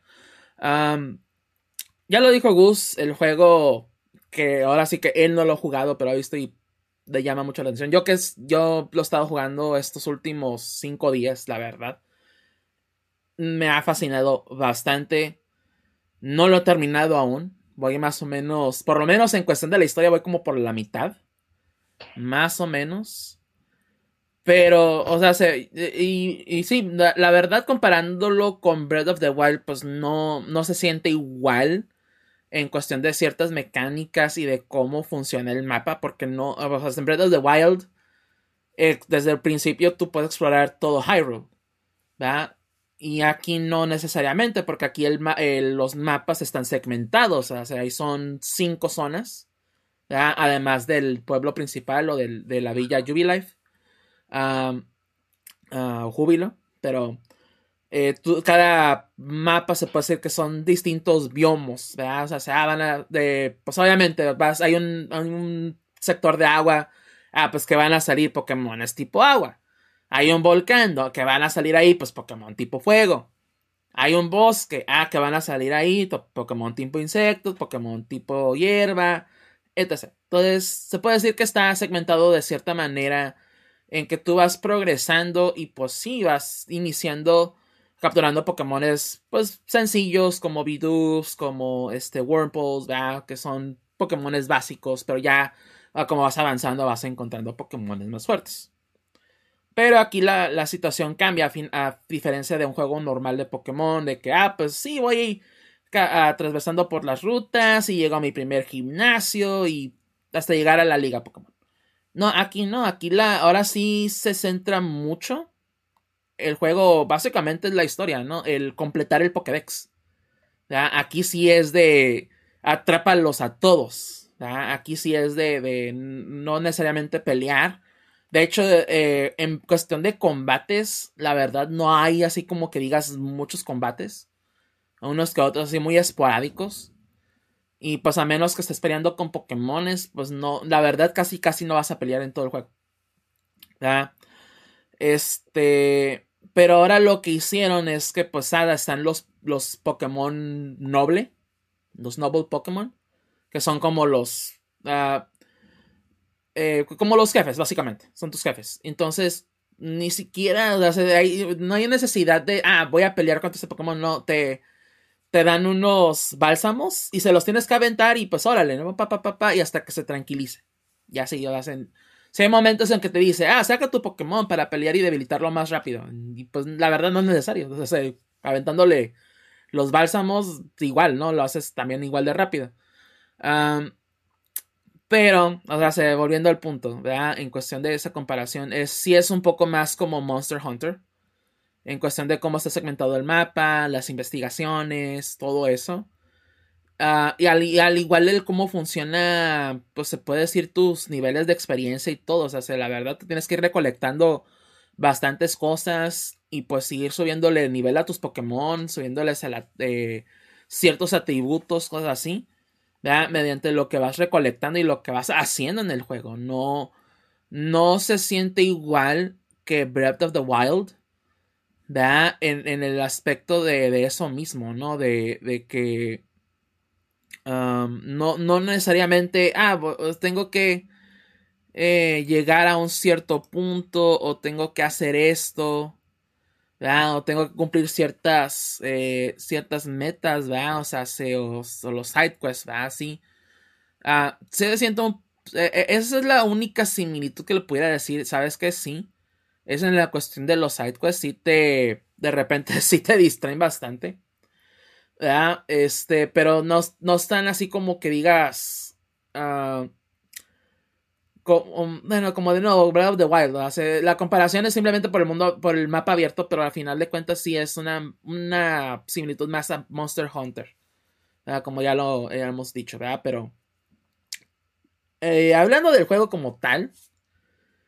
Como les digo, es lo que he estado haciendo en los últimos cinco días. Lo conseguí el miércoles. El miércoles en la noche empecé a jugar. Y, y la verdad, o sea, se, tratando de balancear todo lo que puedo jugar, ¿verdad? Así como que, ay, güey, quiero jugar más. Legends Arceus, quiero capturar más Pokémon, quiero avanzar en la historia, porque también la historia está, está muy interesante. O sea, se- no es, como les digo, no es simplemente, ah, ve y explora el mundo y sé campeón Pokémon. No, aquí es así como que eh, expoliando un poco el principio del juego, pero pues de nuevo, el- es literalmente el principio del juego. Tú, tú eres transportado al pasado. No, no simplemente eres de, ah, es, es alguien en el pasado y vamos a ver la historia de, de los Pokémon en el pasado. No, tú, tú eres literalmente transportado al pasado por Arceus. ¿verdad? Y pues tu misión es capturar a todos los Pokémon y, y ayudar a la gente, ¿verdad? Básicamente. Todo así como que, si lo quieren ver como un Isekai, ¿verdad? Como los animes, ¿verdad? esas series, pues adelante. Ah, Como que tu objetivo es jódete la historia. Casi, casi. No, no, no, no, no, no sé, la verdad está medio raro e- esa, esa trama, pero no la voy a. No la voy a prestar así como que a poner mucho detalle. Pero al final de cuentas, eh, tú estás ahí para cumplir ese objetivo. ¿Verdad? Ayudar principalmente la unión entre, el, entre los humanos y los Pokémon. E- Ese es tu, como objetivo principal. Pero de nuevo, el estar haciendo todo, el estar inclusive nomás explorando, o sea, se, e- es, eso, eso es la comparativa que muchos hacen con Breath of the Wild. Y de nuevo, sí se siente. ¿Ya? Porque más de, eh, ya en esos en los últimos días que he estado jugando, más que estar progresando un poco más con la historia, de repente, pues sí me pierdo. O sea, sé de que. Y no, no me refiero a perderme de ay, no sé para dónde ir o no sé qué hacer. No simplemente de que, ah, quiero ver qué hay allá. Quiero ver qué Pokémones hay, qué puedo capturar, qué me puede salir, qué, qué herramientas puedo utilizar. ¿ah? O qué nuevos ar- eh, items me pueden dar o, me pueden ayudar a, crear mejores items también. Porque igual esto tiene un sistema de crafting. ¿ya? Tú puedes crear tus Pokébolas, tú puedes crear tus pociones, etc. Entonces el juego está bastante completo y, y la verdad se siente muy refrescante. eh, o sea, es muy refreshing. ¿verdad? El, el jugar esto a comparación de algo inclusive como lo que fue Brilliant Diamond y Shining Pearl. Estos remakes de la cuarta generación. ¿verdad? Que pues sí, es la misma, es el mismo juego y pues no son juegos malos. Pero comparándolo con, de nuevo, con esos juegos, pues, güey, esto es, una experiencia totalmente distinta, obviamente. Pero inclusive está mucho mejor. ¿verdad? Porque la verdad, es- este juego lo recomendaría bastante a, inclusive a personas que no son fans. ¿verdad? De que simplemente quieren, pues, una experiencia, ¿no? Pokémon. La verdad, este juego ofrece bastante. Y, y, lo, y lo hace muy bien por lo tampoco que se puede decir en calidad de, de gráficos, cosas así, ¿verdad? Porque igual, obviamente, el juego no tiene sus momentos en que de plano, o como que, güey, esto, ¿por qué se ve así?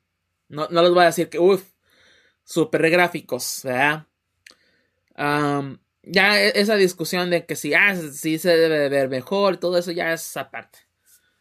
Pero a final de cuentas, ¿no? El gameplay, lo que hace el juego en sí, lo hace muy bien. Muy, muy bien. Y me atrevo a decir que esto va, este va a ser uno de los mejores juegos de Pokémon. No solamente para mí, para muchos. O sea, se- este juego.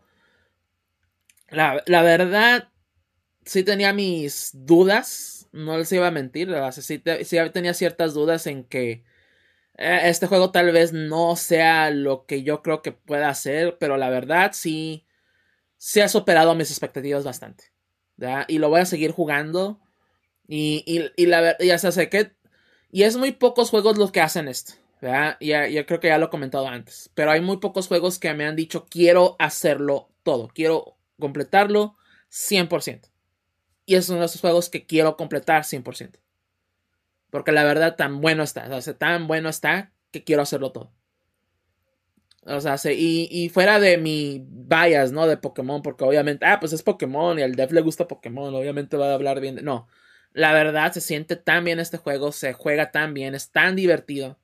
¿ya? Y pues ahora sí, bueno, no gusta, ahorita no está, ¿verdad? Pero ahora sí que no me va a dejar mentir, o sea, es un juego que, que si, inclusive de nuevo, ¿no? Si no son fans de Pokémon, lo ven tantito, vean streams, vean tantito de lo que hace, es el gameplay y créanme lo que sí vale mucho la pena. Es un juego que la verdad espero Game Freak ¿verdad? y de Pokémon Company pues adopten un poco más. Nomás lo pulan, que ciertos detalles que obviamente necesitan mejorarse me los mejoren. Pero que sigan con esta fórmula más adelante. ¿verdad? Esas, son mecánicas que debemos y esperemos ver en un futuro. ¿Verdad? Y que pues, sean más, igual más appealing para todos. Hace que para todo el mundo le llame la atención. Entonces, la verdad, sí lo recomiendo muchísimo. Yo creo que. Yo, sé que apenas estamos en febrero, pero sí estoy tentado a, decir que esto obviamente va a ser uno de los juegos que voy a decir a final del año. Este va a ser mi juego del año. Así de fácil y sencillo. Ya, ya dependiendo, ¿no? De que veamos más adelante, ¿verdad? Pero. Pero sí. Y, más porque todavía viene Kirby, ¿verdad? Pero. pero no, no. A final de cuentas, hablando en serio, sí. Este. E, este juego vale mucho, mucho la pena. Yo sé que balbuceo mucho y de repente digo muchas cosas como que nada, pero, pero la verdad, este juego lo recomiendo mucho. O sea, cómprenlo si pueden, consíganlo, está muy bueno. Sí vale la pena. Créanme. Si les gusta, inclusive, pues simplemente de eso, si les gusta Breath of the Wild, si les gusta Monster Hunter, consigan ese juego. Les va a gustar. Así de sencillo. Pero bueno. Ah, fuera de eso, ahora sí que no tengo mucho más que agregar. Así que, pues, esas son nuestras semanas.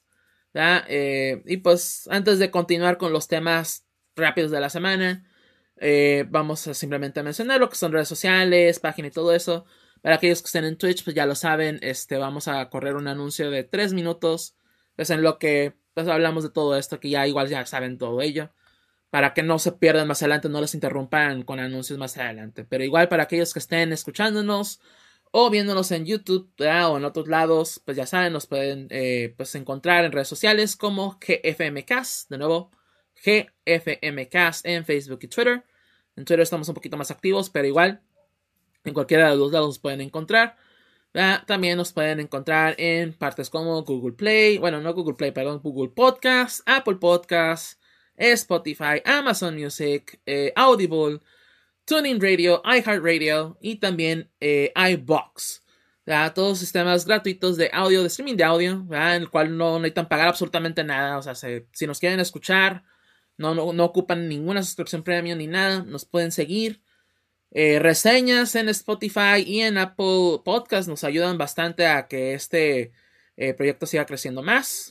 Igual creo que también este Google Podcast también maneja reseñas, así que créanme lo que que nos ayuda bastante, el que nos dejen pues, cinco estrellas, pulgar arriba, etc. Todo eso, de nuevo, para que este proyecto siga creciendo más.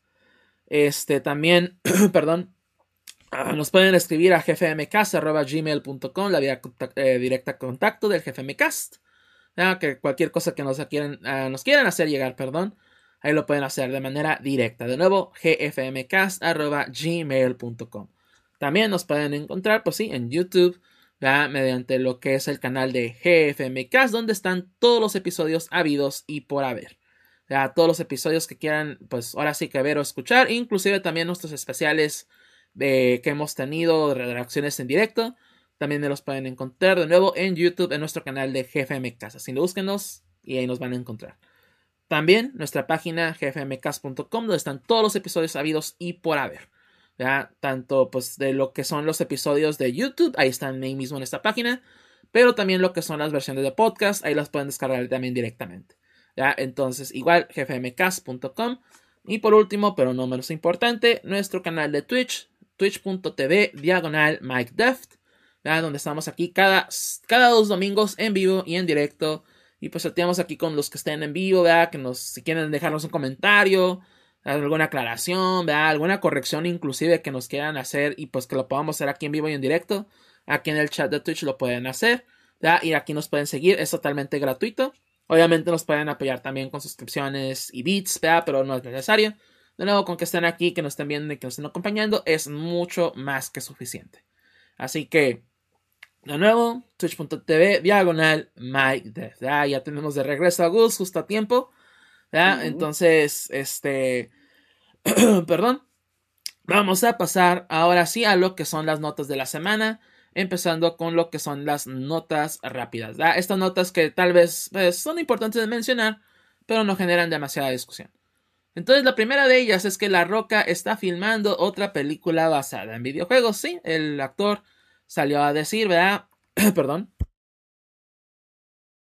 Disculpen.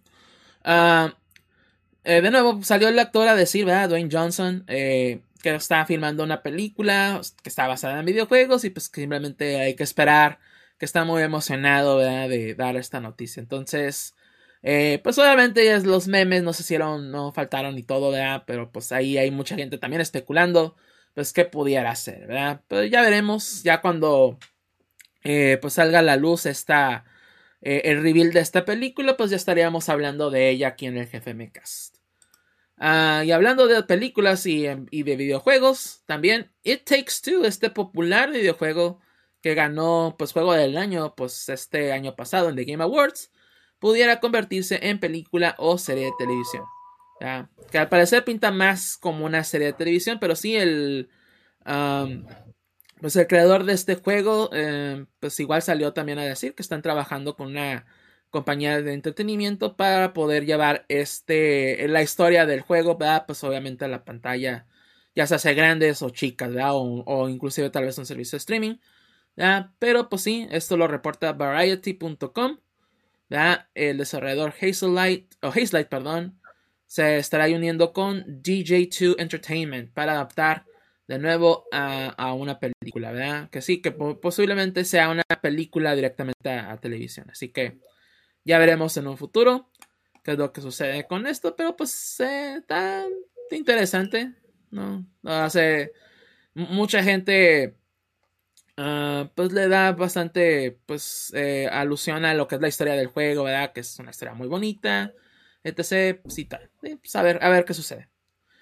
Ah, también en noticias de, de DC, tenemos que Gotham Knights estará, haciéndose una serie. Eh, la, cadena CW en Estados Unidos eh, ya pidió un piloto para esta serie.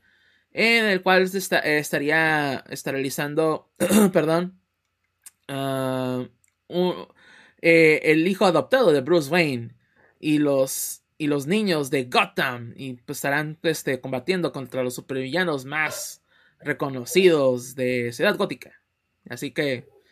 Y eso es también, ¿verdad? Pues para eh, ver el, quién asesinó a Batman. ¿verdad? Entonces, suena interesante.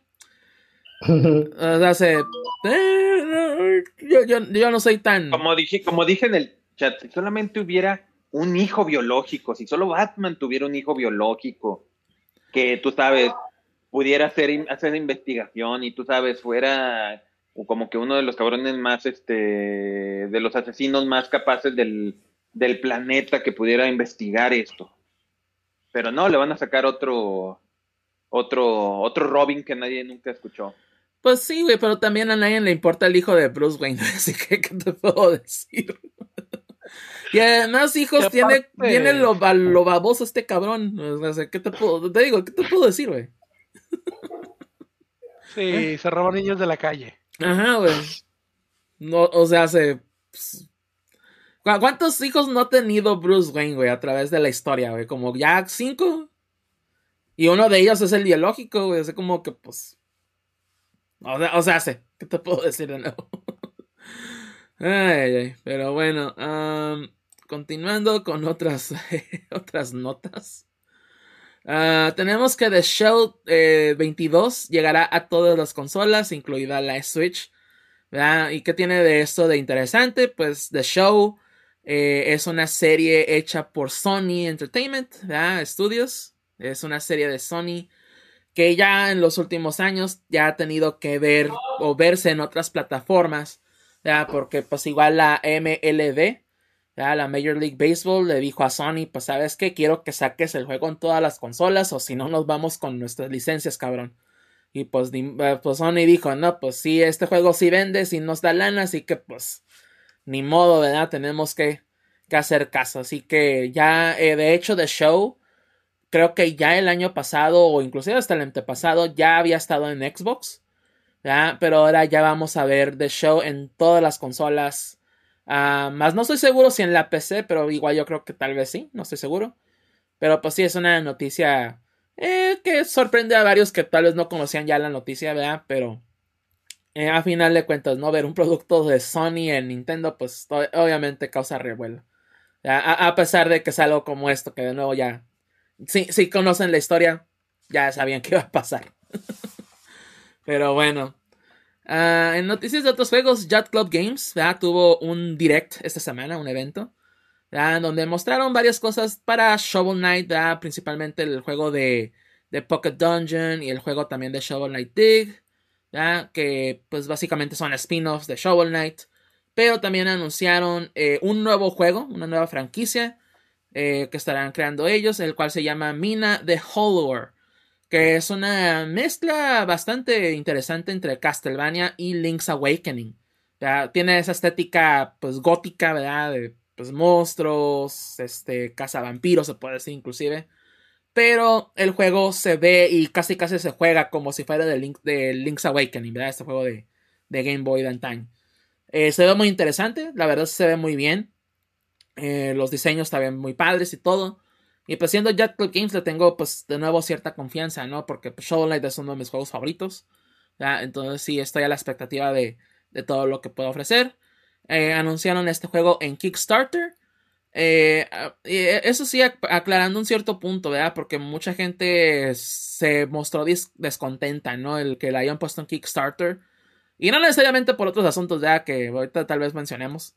Pero Creyendo, o pues diciendo, no, pues, ah, pues para qué ocupa funding este juego, para qué ocupa dinero si ya, el, eh, pues, ya Games es en un estudio consolidado y tienen dinero para hacerlo. Eh, el dinero que están recaudando del Kickstarter es para, para sacar lo que es una mercancía, para sacar spin-offs, es para ayudar a que el juego crezca más, que es más o menos lo que hicieron también con Shovel Knight con el dinero extra que recaudaron de, de, esa campaña en su tiempo, pues sacaron las tres expansiones, ¿ya? que tiene Shovel Knight en el mismo juego, lo que es ahora el conocido Treasure Trove.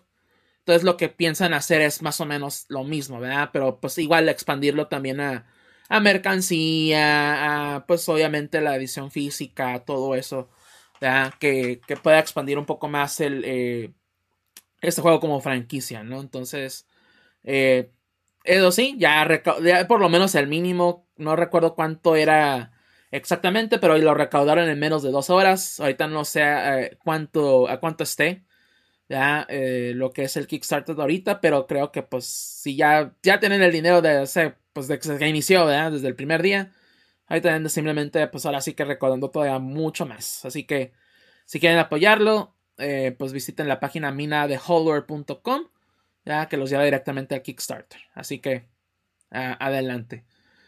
Uh, en otras noticias, otras noticias, también tenemos que Microsoft dejará de cobrar en automático a los miembros que no utilizan suscripción de Game Pass. O sea, ya no habrá una renovación automática, o por lo menos eh, no será por default, porque sí, si ustedes tienen una suscripción, inclusive también con eh, PlayStation. PlayStation Plus, inclusive también con Nintendo, el Nintendo Switch Online eh, se hace un cargo automático y esa, eh, esa renovación se, se, hace pues básicamente en automático porque ya está por default. Entonces ahora eh, por parte del gobierno de, Reino Unido sacaron pues se puede decir una ley el cual prohíbe a estas compañías principalmente a Microsoft el cobrar pues o hacer esta opción por default. Obviamente, si a ti no te importa, ¿verdad? Y quieres que te cobren automático porque pues, ah, te gusta el servicio o lo ocupas, pues obviamente puedes activar el renovación automática, pero de nuevo o ya le, no estaría. O le quieres poner aguacate hasta tus suscripciones, así de que ponle aguacate. Ponle no, aguacate y ponle tantito, tantito limón también, no hay pedo, ¿verdad? No, bueno, sí, ahorita ya el limón, tienes razón, ya, ya está ahorita el limón ponerle. Sí. Una corrección en eso, te la va a dejar a cobrar automáticamente si no la estás usando. O sea que Ah, lo también. si lo contratas en una tarjeta y si te olvidas que lo estás cargando esa tarjeta o lo estás cargando la tarjeta que ya no usas ni nada, se te lo va a dejar cobrar automáticamente. Si lo estás usando, te va a seguir cobrando, pero no es que ya no se te va, es para que ya no se te siga haciendo el cargo sin que te des cuenta de él. Mm, Mm, sí, ya. es, ajá. No está mal, es una- entonces, es- o son las dos cosas, ¿no? A final de cuentas creo también, ¿no? Porque creo que sí, ya no está la renovación automática por default. Creo que también entendí eso. Pero, O sea, no, e- e- es eso, de que si lo estás usando va a seguir cobrando en automático. Pero si lo dejas de usar, después de determinado tiempo se te va a dejar de cobrar en automático, Mm. sin que necesidad de que tengas tú que cancelarlo. ok. Sí, no estaba seguro de eso también, pero pues, he entendido más bien lo otro, de que ya las renovaciones automáticas ya no están por default. Pero sí es cierto, también es eso, ¿verdad? de que ya si tú no estás utilizando el servicio o no estás activo, obviamente también eso ya hace que, que pues se puede decir, pues termine el, el contrato o el servicio también. Ya no se siga, siga co- cobrando, eh, cobrando en automático. Ah, pues bueno, ah, también en otras noticias, ¿verdad? Es que hubo bastantes noticias de qué hablar. Eh, también tenemos que ah, pues Nintendo ¿verdad? sacó su, su reporte anual. Eh, entre algunas cosas, ¿verdad? Que el Switch ya superó los eh, 100 millones de ventas. Eh, Mario Kart 8 Deluxe sigue siendo el juego más vendido en el Switch. ¿verdad? Por razones. Ah, pero también una cosa muy importante que mencionaron es que, ah, y pues ahorita de lo que vamos a hablar también, ¿no? De, de Sony, Bungie y entre otras cosas, que ellos no tienen pensado hacer compras de estudios, por lo menos al el momento, ¿verdad? O sea, se no, no, no van a estar tratando de, de competir con Sony ni Microsoft en ese sentido. Ellos van a seguir pues haciendo pues lo que siempre hacen. Ahora sí que lo suyo. Entonces también, eh, pues que si piensan, ah, pues ya Microsoft hizo su jugada, Sony hizo la suya, pues ah, pues ahora le toca a Nintendo comprar Konami o Capcom o Sega, yo qué sé. Eso no va a pasar pronto, ¿no? Eso olvídense que vaya a ser algo que suceda próximamente. Ah, pero tal vez en un futuro, no sé si se animan. Pero ahorita Nintendo pues está pues bien donde están, ¿verdad? Así que lo están yendo bien. De nuevo, 100 millones de ventas superadas ya del, del Switch. Así que, pues, ¿qué les puedo decir? Ah, también, entre, entre otras noticias, perdón. um, ah, sí, la, ok, ya, ya encontré mi nota. Ah, hablando de Konami, ¿verdad? este, para aquellos interesados, ¿verdad? que si juegan lo que es el FIFA y juegan con el América o que las Chivas, juegan con los equipos mexicanos, pues ya no estarán en el FIFA, ahora estarán en el eFootball de Konami. Que se me hace la estupidez más grande del, del mundo por parte de, la liga BBVA. ¿verdad? Ahora sí que sin meter gol. Pero, o sea, se, eh, esto es simplemente Konami lanzando la moneda al aire y la y pues ahora sí que la, la Femex Food, ¿verdad? Dijo, yo la agarro, es mía, chinguense todos, ¿verdad? Y pues el, el eFootball es, del, es de los peores juegos que salieron el año pasado. Y, y, la verdad, en comparación con algo como FIFA, que también FIFA se da de la chingada. Pero comparando lo que algo como, como FIFA, eFootball es muchísimo peor, es mucho peor juego. No, ni siquiera, o sea, el juego ya salió, pero no han sacado todos los modos, no hay, te están cobrando por todo, o sea, es un juego free to play, pero son de esos juegos que tienen las microtransacciones a lo pendejo. ¿ya? Entonces, no lo duden. Que, ah, sí, vamos a sacar la liga BBVA, pero pues, ah, ¿quieres jugar con el América? Pues tienes que pagarnos 200 pesos por tu, por tu águila, por tu, pues me decía águila, cosas así, ¿verdad? O sea, güey, pues no, yo quiero jugar con mi equipo gratis y pues ya sabré si le meto dinero, ¿no? Obviamente. Bueno, pero mira, toma en cuenta, para un aficionado del América, pues eso nomás es subirte un, a un micro y uno, un, este, ya se la saben y se acabó y ya tienes el América, o sea, no le veo problema para ellos. No, pues sí, ¿verdad? Así de sencillo. Nada más. Pero eh, eh, eh, y esto ya lo inclusive lo mencionaba en el chat. Este, esta, esta, esta situación es simplemente Liga BBVA, Femex Food, Federación Mexicana de Fútbol, ocupa dinero. Le están yendo de la jodida. Se han visto los últimos partidos de la selección. Se están viendo la liga, inclusive también está de la jodida. Entonces simplemente es, ocupo dinero, Konami, dame dinero. Konami dice, pues yo también ocupo levantar un poquito las ventas, ¿verdad? De, bueno, las ventas de, de paquetes o lo que sea, lo que tenga el eFootball, ¿verdad? Y, y, y pues, va a tal vez funcionar de momento, pero la gente va a jugar el juego y va a ver que el pinche eFootball está de la es una chingada. gran porquería. Ajá, y pues saben qué, mejor me voy al FIFA y voy a poder jugar con la, con la liga española o la liga este, de Inglaterra o, o inclusive los equipos internacionales, güey, pues mejor me voy al pinche FIFA, güey, aunque también esté los de la equipos chingada, güey. O los equipos africanos que, de- que le ganan los equipos mexicanos. Ahí les hablan a los, ahí les hablan a los rayados. Era, era árabe, no africano. Es, le- Es, un- es diferente, sí, es diferente. Sí, según yo, si era africano, ¿no? Es, bueno, es que es el campeón de la Liga Africana, no sé qué. no me acuerdo. Yo, yo no vi el partido, con nomás todo, supe que perdieron 1 a 0, güey, haciendo tanto barullo. Vamos contra el Palmeiros, güey. El Palmeiros nos tiene miedo, güey. Y, y eso que no sigo el fútbol tanto ya actualmente y aún así me entero de cosas, güey. Yo tampoco lo sigo, pero pues eso sí estuvo. El mame, güey, está bueno. Sí. Pues sí. Lo, lo bueno es el mame, güey, de todo eso. ay, ay, ay. Pero bueno, e- e- eso con lo de eFootball. Y otra nota nomás para, para ahora sí que terminar con las notas rápidas es que ah, pues Ubisoft después del fracaso que tuvo con sus ENFTs o NFTs, ¿verdad? Pues adivinen quién tiene la culpa de por qué no se vendieron los NFTs. Los millennials, seguramente, güey. Esos tienen culpa de todo. Nosotros, güey, por no entender, güey, lo que son los NFTs todavía. Nosotros los consumidores, güey, tenemos la pinche culpa, güey, de que, no se vendieran sus NFTs, güey, porque no entendemos, ¿verdad? El El, concepto de aquí, todavía de los NFTs, güey.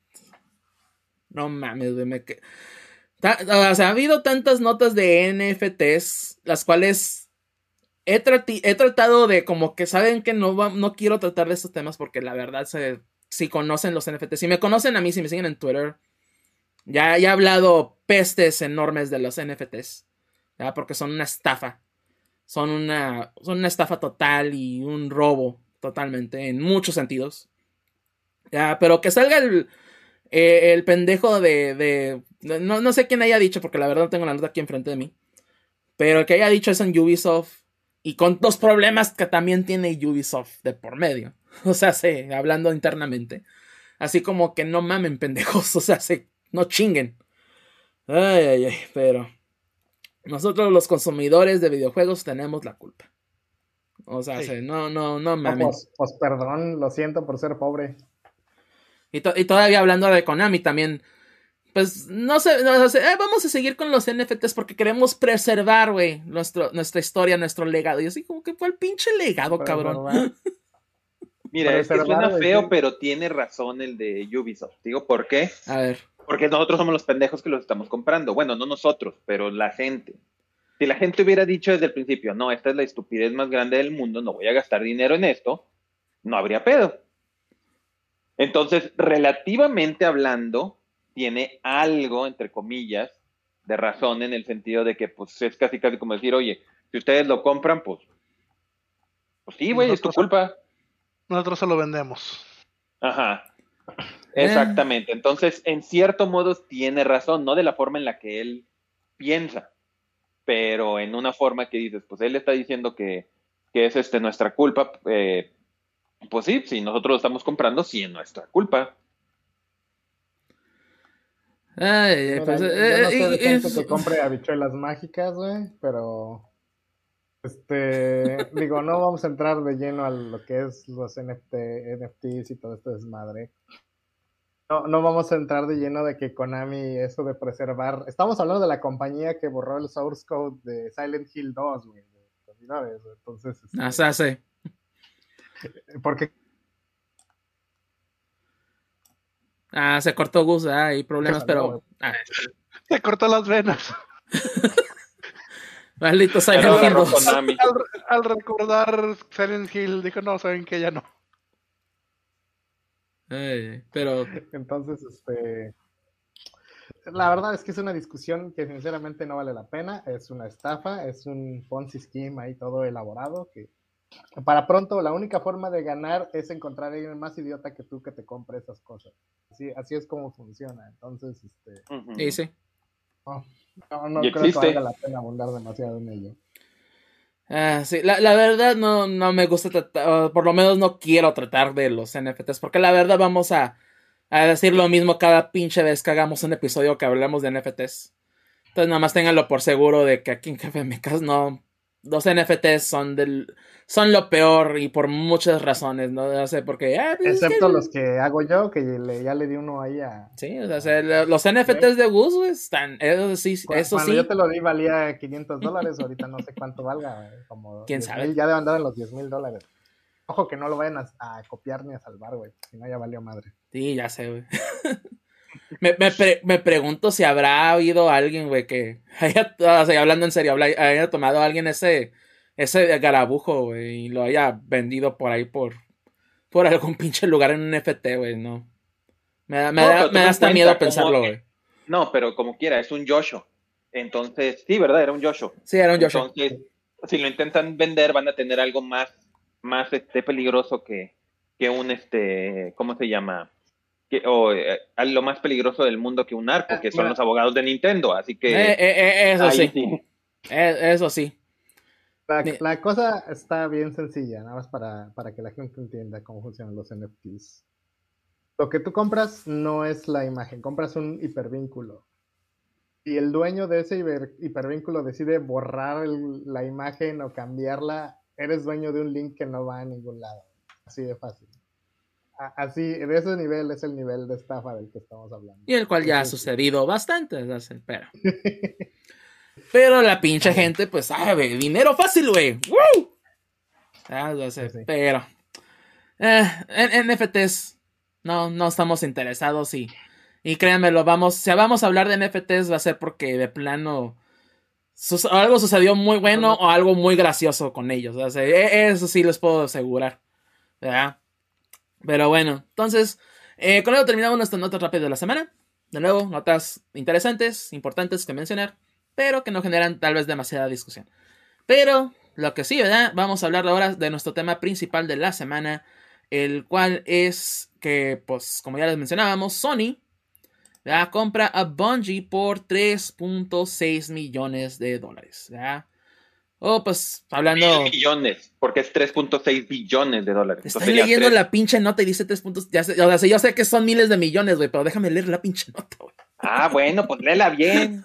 La estoy leyendo en inglés, güey. ¿Qué quieres que haga? Y ya, no, iba a decir 3 mil, 3 mil millones, güey, 3 mil 600 millones, güey. Me interrumpiste, así que tienes la culpa. Ya es mi culpa, ahora resulta.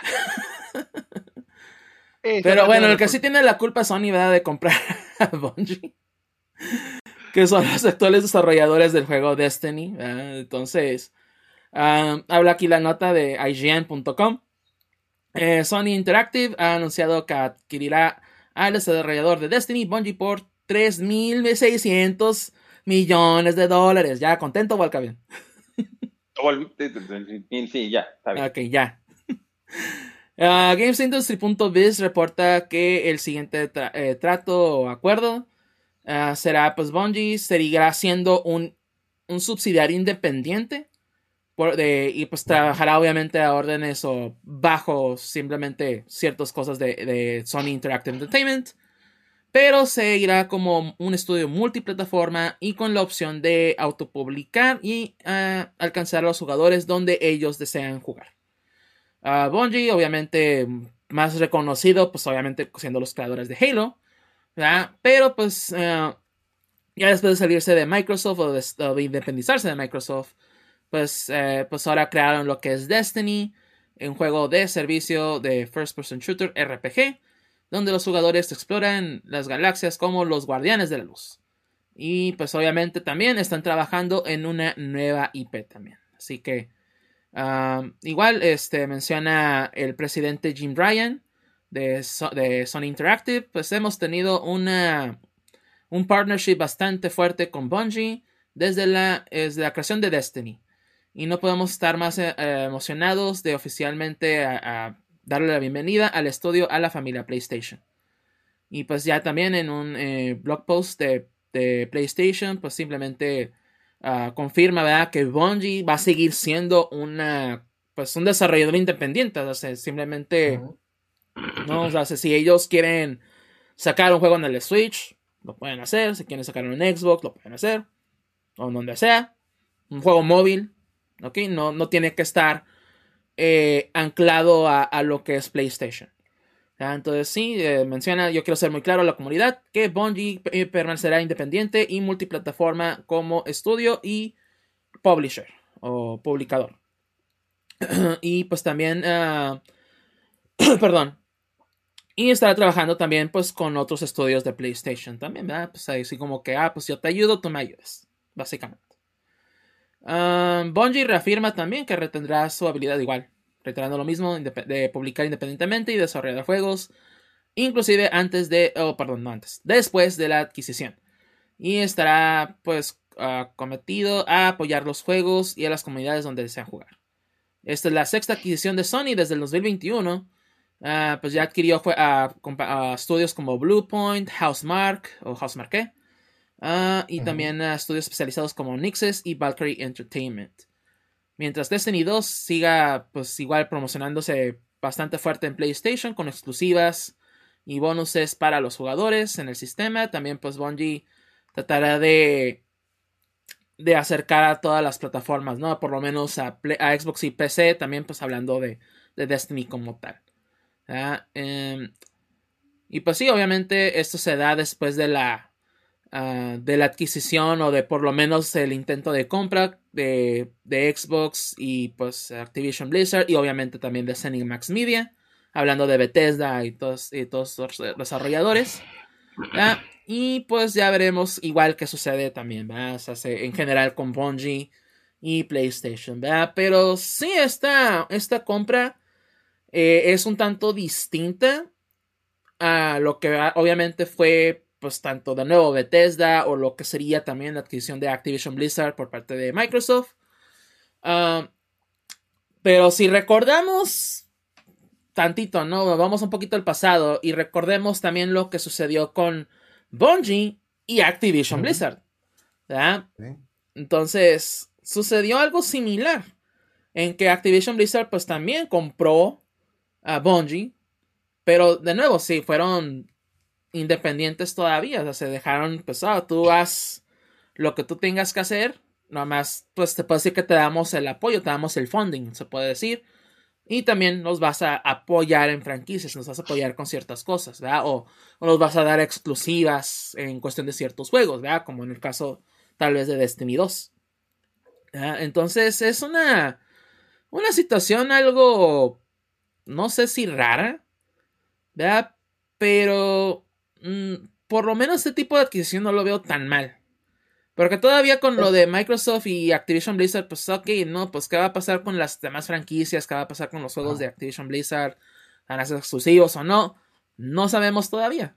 ¿verdad? Porque ahí sí, pues por lo menos juegos ya que tengan, se puede decir, eh, que vayan a ser multiplataforma, lo van a seguir siendo y que tengan ya contratos con otras compañías, pues ok. Pero ya después ya Microsoft va a decir, ah, sabes que yo quiero que este juego o estos juegos sean solamente Microsoft. ¿ya? Pero en este caso, pues no, o sea, se, Bungie tiene la libertad de hacer lo que se les dé la gana, nomás que, pues, para estar, se puede decir, este, eh, dando cuentas, ¿no? A, a PlayStation o a Sony. Entonces, Claro. está, está raro, pero ¿qué, qué opinan ustedes? Primero, Walcamian, ¿no? ¿Qué opinas tú de, de esta compra? Pues mira, obviamente no es una compra, eh, como dijimos, en respuesta. Porque toda la gente, y creo que, y creo que lo habían mencionado, nomás que perdón, no había quitado la cámara porque estaba buscando algo y no tenía los audífonos. Este, estos, estas ventas, como lo dijimos en lo de Activision, no dice, no se levanta y no se levantó Sakai, el de Sony, y dijo, ah, bueno, yo tengo ganas hoy de comprar este, Bungie. Estas cosas para cuando se anuncian significa que ya hubo, eh, simplemente ya hubo la aprobación de los abogados. Los abogados ya dieron el que sí lo puedes decir, sí lo puedes anunciar. Entonces, esto es algo que tenía o igual o hasta inclusive más tiempo que las pláticas de Activision. Entonces, lo que yo sí, de, lo que yo sí creo es que el anuncio de Activision, el anuncio, no la compra, la compra Microsoft ya lo estaba pensando. La compra de Activision o el anuncio de que compraran Activision, a mi gusto sí fue respuesta a que iban a, fueran a anunciar esto. Posiblemente. o no, ¿quién puso a Microsoft en el, en el mundo de videojuegos? Al Chile Bungie. Halo fue lo que hizo que, eh, que, Microsoft, si no hubiera salido el Xbox con el Halo, se hubiera vuelto otro Intellivision, un 3DO, se hubiera vuelto otra cosa. El hecho de que Bungie. Ahora, Bungie sabe que hacer cosas buenas. O sea, como dijiste, esto es un poco. O sea, los first person shooters son expertos y ya no nos veíamos con el Halo, también hicieron el Maratón, que es uno de los primeros eh, first person shooters que salieron. El este, Oni también lo hicieron ellos. Entonces, hay varios juegos. Definitivamente esto es para que Sony pueda trabajar, para que ellos puedan trabajar en ciertas, en ciertas, este, ¿cómo se llama? Franquicias. Piénsalo esto, un Resistance hecho por Bungie suena de extremadamente interesante, la verdad. O a un Killzone, que han tratado de hacer el Killzone fuerte, eh, su, su Halo Killer, y ahora tener a los que hicieron el Halo haciendo su Halo Killer, dices, ah, cabrón, eso suena muy interesante. Aparte también esto le sirve a Bungie porque lo más seguro que Bungie ha de haber dicho, sabes que yo quiero hacer este, eh, yo quiero que se pueda publicar eh, Destiny en otros medios. Sony Movies o, una serie de Sony de Destiny es interesante, tiene lo que es. Tiene, mira, en su momento se decía que Mass Effect eh, iba a ser el, el Star Wars de los videojuegos en el sentido, porque sí tiene una historia muy buena y todo muy bueno, y desgraciadamente se cayó. Bungie tiene la posibilidad de ahora sí agarrar la pelota que dejó Mass Effect y hacer algo tan bueno, especialmente y curiosamente ahorita que ya va a salir la serie de Halo de, de en televisión, puede ser la contrarresta, la serie de, de Destiny, que no estaría nada mal. Este, el hecho también que Bungie sepa trabajar muy bien, porque, mira, hay juegos como servicio, y hay que ser sinceros, los únicos dos juegos como servicio que han jalado bien, ¿cuáles son? Destiny y The Division. Son las únicas dos franquicias que lo hicieron juegos como servicio y han funcionado. Y no te diré cuál mejor que el, que el otro, porque aún Bungie sigue, eh, Destiny sigue sacando expansiones y creo que también va a haber una expansión de The Division 2 nueva, entonces los dos han sabido trabajarlo en eso. Son los únicos dos que han funcionado. Entonces, definitivamente puede esto, este, este yo lo veo un mejor deal para Sony que el de que en cierto modo el de Activision para Microsoft. ¿Por qué? Porque Sony está ganando un desarrollador. y Sony lo que Microsoft lo que ganó fue un publisher. Velo de esta forma, que ahorita, o sea, tú dices, ay, los, los estudios que están trabajando en, en Activision, híjole, me imagino un este, Hammer Games haciendo un Halo. O dices, no, en realidad no me lo imagino. Oye, me imagino un, este, ¿cómo se llama? Un Raven Studios, que creo que aún existen, ¿verdad? Creo que sí aún los tienen.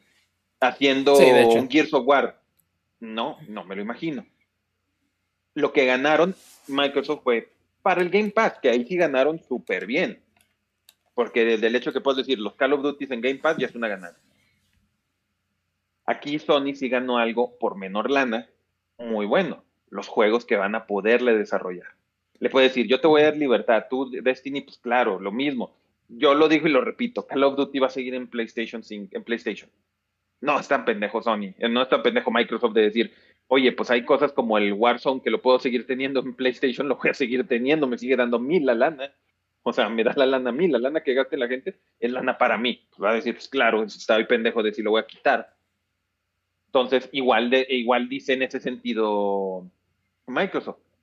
Pues oye, tengo la, ¿cómo se llama? El, la fanbase que ahorita, que justamente, porque creo que también esta semana dijeron, eh, Destiny ha ganado, ha, ha superado los no sé qué cuántos millones de gente que lo está jugando.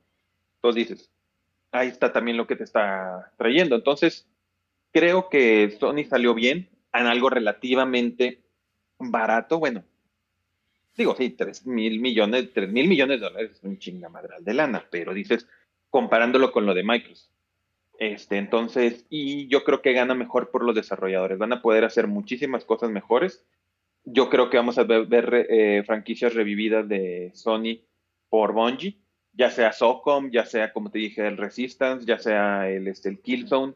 Uno de esos tres yo creo que Bungie lo va a agarrar. Y si lo hace bien, pues va a ser muy bueno. Sí, eh, y sí lo veo, o sea, muy bien de esa parte, porque igual, pues lo que, lo que ocupaba Microsoft, la verdad, pues eran más IPs. Ya que, que ocupaban más juegos, más cosas que pudieran vender ellos, el cual Sony ya tiene, pero que le falta a Sony, pues fuerza de trabajo, le falta el, el power ahí en cuestión de desarrolladores, porque pues tiene pues sí, ya compró Bluepoint, ya tiene otros estudios ahí, ya tiene obviamente Santa Mónica, etc. Y, y, pues todavía Japón, ¿verdad? Pero aunque también ya el, estudio de Japón pues no, no ha dado tantos frutos últimamente. Pero pues sí ocupa, ¿no? Esa, el, el tener desarrolladores que les puedan ayudar, ¿verdad? Entonces bien lo dices, hay franquicias como Resistance, como Killzone, como SOCOM, ¿verdad? Que, que bien Bungie, pues con su experiencia en first person, first person shooters, pues les va a poder ayudar bastante, ¿verdad? Que, que o sea, no es que una compra haya sido mejor que la otra, pero es lo que ambos ocupaban, básicamente. Entonces ahí en ese sentido, pues sí, bastante, bastante lógico. Pero, Hakio, vamos contigo. ¿Qué piensas tú? Y, tú? y tú como fan de Destiny, ¿no? Tú como la Sí. persona que viene aquí y nos comenta en la semana, ¿verdad? Ah, yo juego Destiny, jugué Destiny. ¿Qué te parece esta compra? Bueno, sí, sí fue un movimiento sorpresivo para todos los jugadores de Destiny. Al final de cuentas, lo que está comprando Sony, pues es Bungie, como tú le dices, Bungie los desarrolladores. De los 3.6 billones que se gastaron, un tercio es nomás para bonos de retención de empleados, para evitar que gente salte barco. Asimismo, una de las personas que están contratando son gentes creativas de la serie de del, de Arkane. Así que Mm. posiblemente darle unos 3, 4 años, 5 tal vez, va a haber más multimedia de Destiny, que la verdad sí, el universo de Destiny tiene bastante tela donde cortar. Lo que también quiere hacer, a mi parecer, lo que también quiere hacer Sony, pues sí, es eso, sacar Destiny de solo los videojuegos. Ha, ha habido unas cuantas trailers, unos cuantos libros que han, sa- han expandido el tema, pero pues ahora sí llevarlo, como yo digo, a series animadas, especialmente con el, con el personal que se están trayendo actualmente. Eh, la saga de Destiny actual, pues sí, pues sí, va, sí va a seguir siendo multiplataforma. Mínimo hasta el 2024. Ya cuando saquen la siguiente saga de Destiny, ahí veremos. Mm, Pues la verdad lo único que me que, que espero que es que si no vuelvan a sacar sus tonterías de juego, de mapas y armas exclusivas para ahora para PlayStation de vuelta. Que sí separan mucho a la comunidad a final de cuentas. De por sí Destiny le faltan muchos le faltan más mapas. Actualmente ya van dos veces que vuelven a rehacer el concepto del juego y pues son procesos de desarrollo que no que están gastando recursos que podrían haberse dedicado en otras áreas. Mm. Porque llevan dos veces que cambian el- la filosofía del juego, final de cuentas. E- Eso sí, ¿verdad? Destiny ha tenido, pues ahora sí que bastantes restru- reestructuraciones, ¿verdad? Entonces, Sí. No al ah, grado del Final Fantasy XIV, que ese sí fue. sí. Saben que apaguen todo y volvemos a comenzar de cero. Pero sí he tenido bastante, dos, dos reestructuraciones bastante pesadas. Pues es lo único que esperar. Ahora sí, el contrato, como tú lo mencionas, como y es el contrato legal, no nomás las declaraciones de los de los cabecillas de los estudios, es que sí el control completo de las pro- de los producción que vaya a sacar Bungie es control de Bungie. Sony simple y sencillamente va a estar soltando el dinero. Ajá. Ya cualquier cualquier ganancia que saque Bungie, ok, es es ganancia para Sony. Sony nomás va a estar pagando los los sueldos, los gastos y para el control completo es de es de va a ser va a seguir siendo de Bungie. O, sea, sí, básicamente Sony va a soltar la lana, saben que ocupa, o Bungie dice, no, pues yo puedo hacer este juego. Ok, Sony, bueno, bueno, si Sony le dice a Bungie, ¿sabes qué? Pues toma. Ahí, ahí, pues ahora sí que haz tu juego y pues ya lo que haga Bungie, pues muy bien de ellos, ¿no? Pero, de nuevo, pues sí, obviamente el, el dinero va a llegar más bien a, a Sony directamente, ¿no? O sea, si ya, ya Sony mismo pues se va a encargar de que Bungie pues pueda hacer lo que ellos quieran o puedan hacer también. Yo siento que tanto la compra de, de Activision por Xbox como la compra de Bungie por PlayStation, por Sony más bien, no PlayStation, porque sí, Sí, sí. Bungie sí, sí piensa aprovechar las otras divisiones de Sony. Entre que no fueran las divisiones de Samsung, porque sí sería otra cosa. Sí, pero la compra de son tienen objetivos diferentes.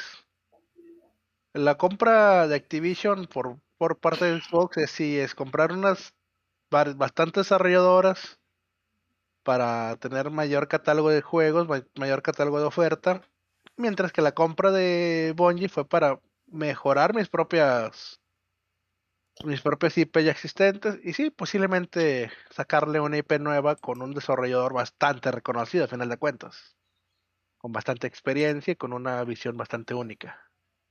Porque la verdad, he habido muchos juegos de, de First Person Shooters, de FPS, pero pocos le llegan al nivel de cuidado, al nivel de detalle que ha tenido Halo o en, en su tiempo o Destiny en su tiempo actual. Es como que era toda la diferencia que se sintió en los Halos de pasar de Bungie a 343. Ujú, Y sí. Ya, como ya lo mencionábamos y lo mencionó Walcavian, ¿no? O sea, se- son compras distintas. Ya, y ahora sí que a cada quien le combino como, pues en este caso le parece, ¿no? Hablando de, de Microsoft y ABK y pues en el caso de Sony Bungie ¿verdad? también. Ah, pero Gus, pasamos contigo, ¿no? ¿Qué piensas tú de la compra de, de Bungie y pues, bueno, de Sony a Bungie? Mira, este, siempre hablar de este asunto de compras, eh, de, de- del mercado, de cómo las compañías están repartiendo a los desarrolladores, siempre es complicado.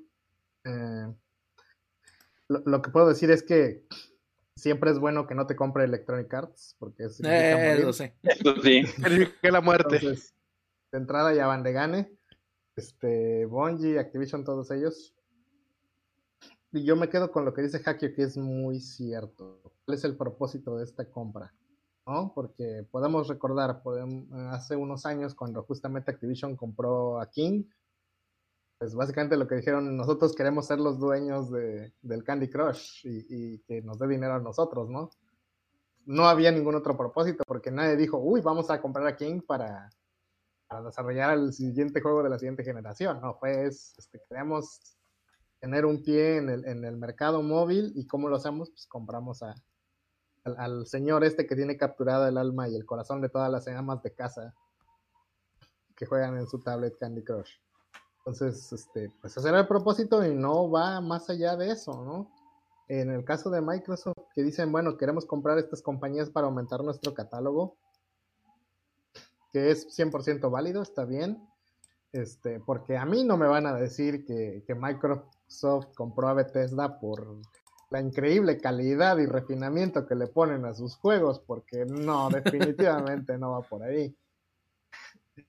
Entonces, o sea, Microsoft compró a... Entonces, este, cuando me dicen Sony compró a Bungie, me queda claro que Sony no, no, al menos no directamente está interesado en Destiny. O sea, Sony no compró Destiny. Sony compró toda la experiencia de Destiny, toda la experiencia de Halo, toda esa experiencia para aplicarla a, sus franquicias y para que Bungie tome los recursos de Sony y aplique a sus propios proyectos. Evidentemente que es, es- no es un propósito altruista, se trata de que todo el mundo gane dinero. Este, al igual como cuando este, Sony compró a, a Bluepoint, porque pues, ¿para qué sirve Bluepoint? Pues para hacer remakes y remasters, güey. Y, y para que el día de mañana que alguien diga, ¿por qué no hay un remaster de esto? Sony diga, pues yo tengo a la gente para ese asunto, yo tengo a la persona indicada. Sí, sí. Entonces, este, nadie está pensando que de repente Bluepoint va a empezar a producir sus propios juegos, ni que va a hacer este, una franquicia nueva. No, no, hay un propósito real de por qué Sony está haciendo todas estas pequeñas adquisiciones desde hace varios años. No, no es, no es algo nuevo, ya lo sabíamos.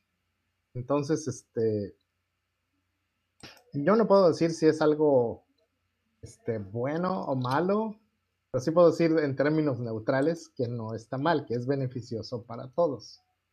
E- En el caso de Sony no tenemos memoria, al menos yo no tengo una referencia de una compañía que haya comprado Sony para desbaratarla, para desarmarla, para, para destruirla o para absorberla nada más, para, para tener algo que los demás no tengan, ¿no? O sea, no ha sido una compra de decir yo tengo esto y ahora tú no en el caso de Microsoft, pues, este, pues el mejor momento para que te compre Microsoft es este. Porque imagínate que te comprara Microsoft, el, el Microsoft que compró este Rare, Rareware, pues estarías que te que te carga el payaso, ¿no? Porque pues básicamente fue para desarmar la compañía por completo y para ponerlos a hacer juegos de, de este ¿cómo se llamaba esta madre donde la gente movía las manos? El Kinect. Kinect. el Kinect, imagínate. Entonces, pues no. Eh, entonces, este, es un momento raro en el mundo de los videojuegos porque pues muchas de esas diferencias en la, en la famosa guerra de las consolas que la gente dice que todavía existe, se están resolviendo con dinero, ¿no? O sea, pero yo creo que no es esa la cuestión. Finalmente, esto es algo muy común, es algo que ocurre todo el tiempo, pero que se le ha dado mucha atención central porque por los nombres involucrados, ¿no? No, no es este, nada más de estoy comprando un estudio patito que nadie conoce, estoy comprando Bungie, ¿no? No estoy comprando este, una compañía chafa que nadie conoce, estoy comprando Blizzard Activision. Entonces, este, se le está dando ese peso porque se genera esta inercia donde la gente dice, bueno, pues ya están comprando todo, ¿qué es lo que sobra? ¿Qué es lo que resta? Y ahí es donde surge la pregunta, ¿por qué, por decir, Sony tendría interés en comprar alguna otra compañía que no fuera Bungie? ¿Qué compañía le beneficiaría a Sony tener, no? Este, o a Microsoft en todo caso. Y tenemos que verlo como esto, como el propósito final.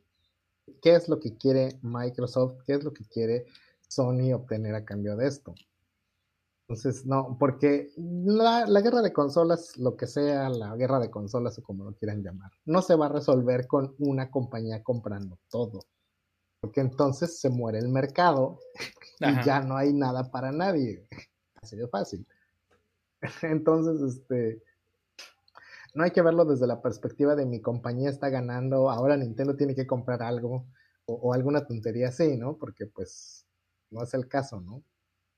Eh, yo esperaría que, que todos nos beneficiáramos de algunas de estas compras, no de todas. Este, como, como yo digo, yo creo que haber comprado Bethesda fue una compra negativa, pero pues allá todavía habrá gente que se pelee conmigo por ese, por ese tema. Este, pero este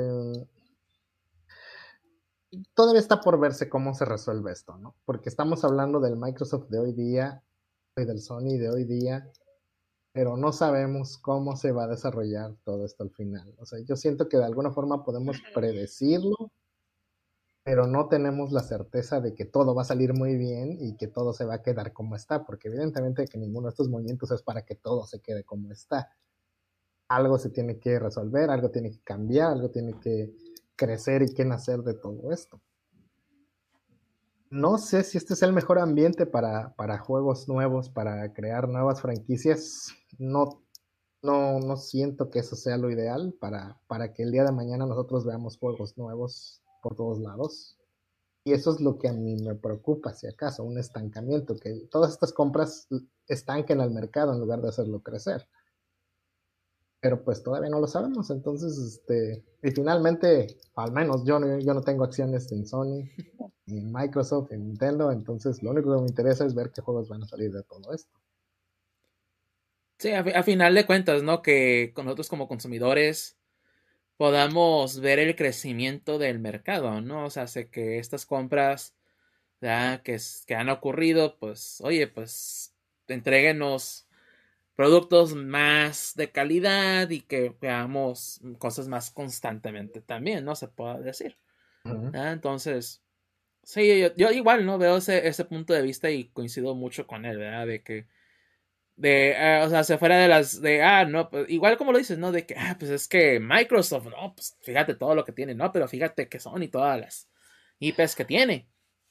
A final de cuentas, todo eso vale madre, ¿verdad? Porque a final de cuentas tú vas a jugar lo que tú quieras jugar, ¿no? Entonces aquí el punto es, pues, si esto conviene o no, ¿verdad? Para nosotros como consumidores, como videojuegos, pues es, es muy temprano para decirlo, ¿verdad? Eso que ni qué.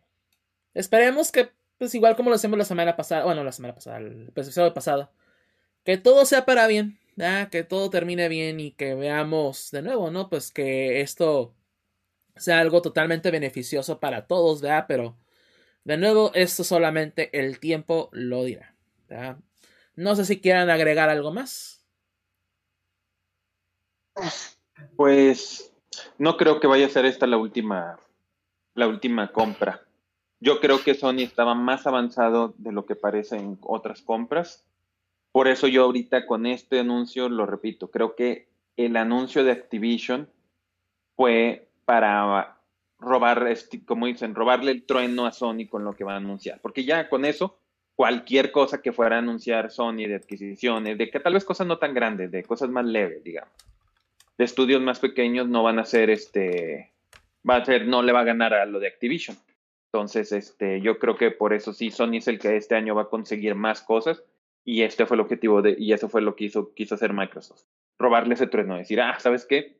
Pues vale, güey, todo lo que vayan a, todo lo que tú vas a comprar van a decir que fue porque ibas a, ¿cómo se dice? A responder a mi compra. Entonces, eso es lo que yo considero. Pues e, eso, eso que ni qué. Eso que ni qué. Pues bueno. No sé si alguien más quiera agregar algo más. Mira, yo solo quería hacer el comentario y, más bien como una advertencia, no porque sea el pesimista que nada le gusta y que, que moros en tranchete por todos lados, pero hay una cosa que a mí me llama mucho la atención y es la apariencia tan poco hostil que están teniendo estos, este, estas adquisiciones con el público. Todavía no encuentro a nadie, digo, no es como que yo quiera que la gente salga corriendo y gritando, nada, ¿verdad? Pero sí es hasta cierto punto preocupante que tengamos tan normalizado el hecho de que Microsoft esté haciendo estas adquisiciones, que Sony esté haciendo estas adquisiciones, porque el ambiente no es un ambiente de adquisición hostil donde una compañía gigante está absorbiendo una compañía relativamente más pequeña, ¿no? Lo tenemos como muy normalizado. Y, este, y es un riesgo que, en un momento dado, lo decimos, la, la, guerra de consolas se resuelva de esa forma, que todo el mundo empieza a comprar, a comprar, a comprar, hasta que ya no quede nada para nadie.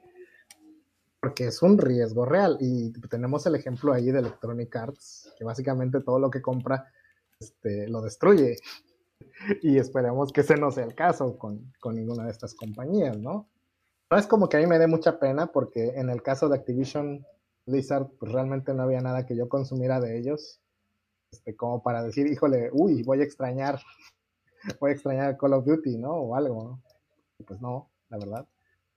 Eh, en el caso de Bungie, pues, pues eh, yo no, no, soy fan tampoco de lo que ellos producen.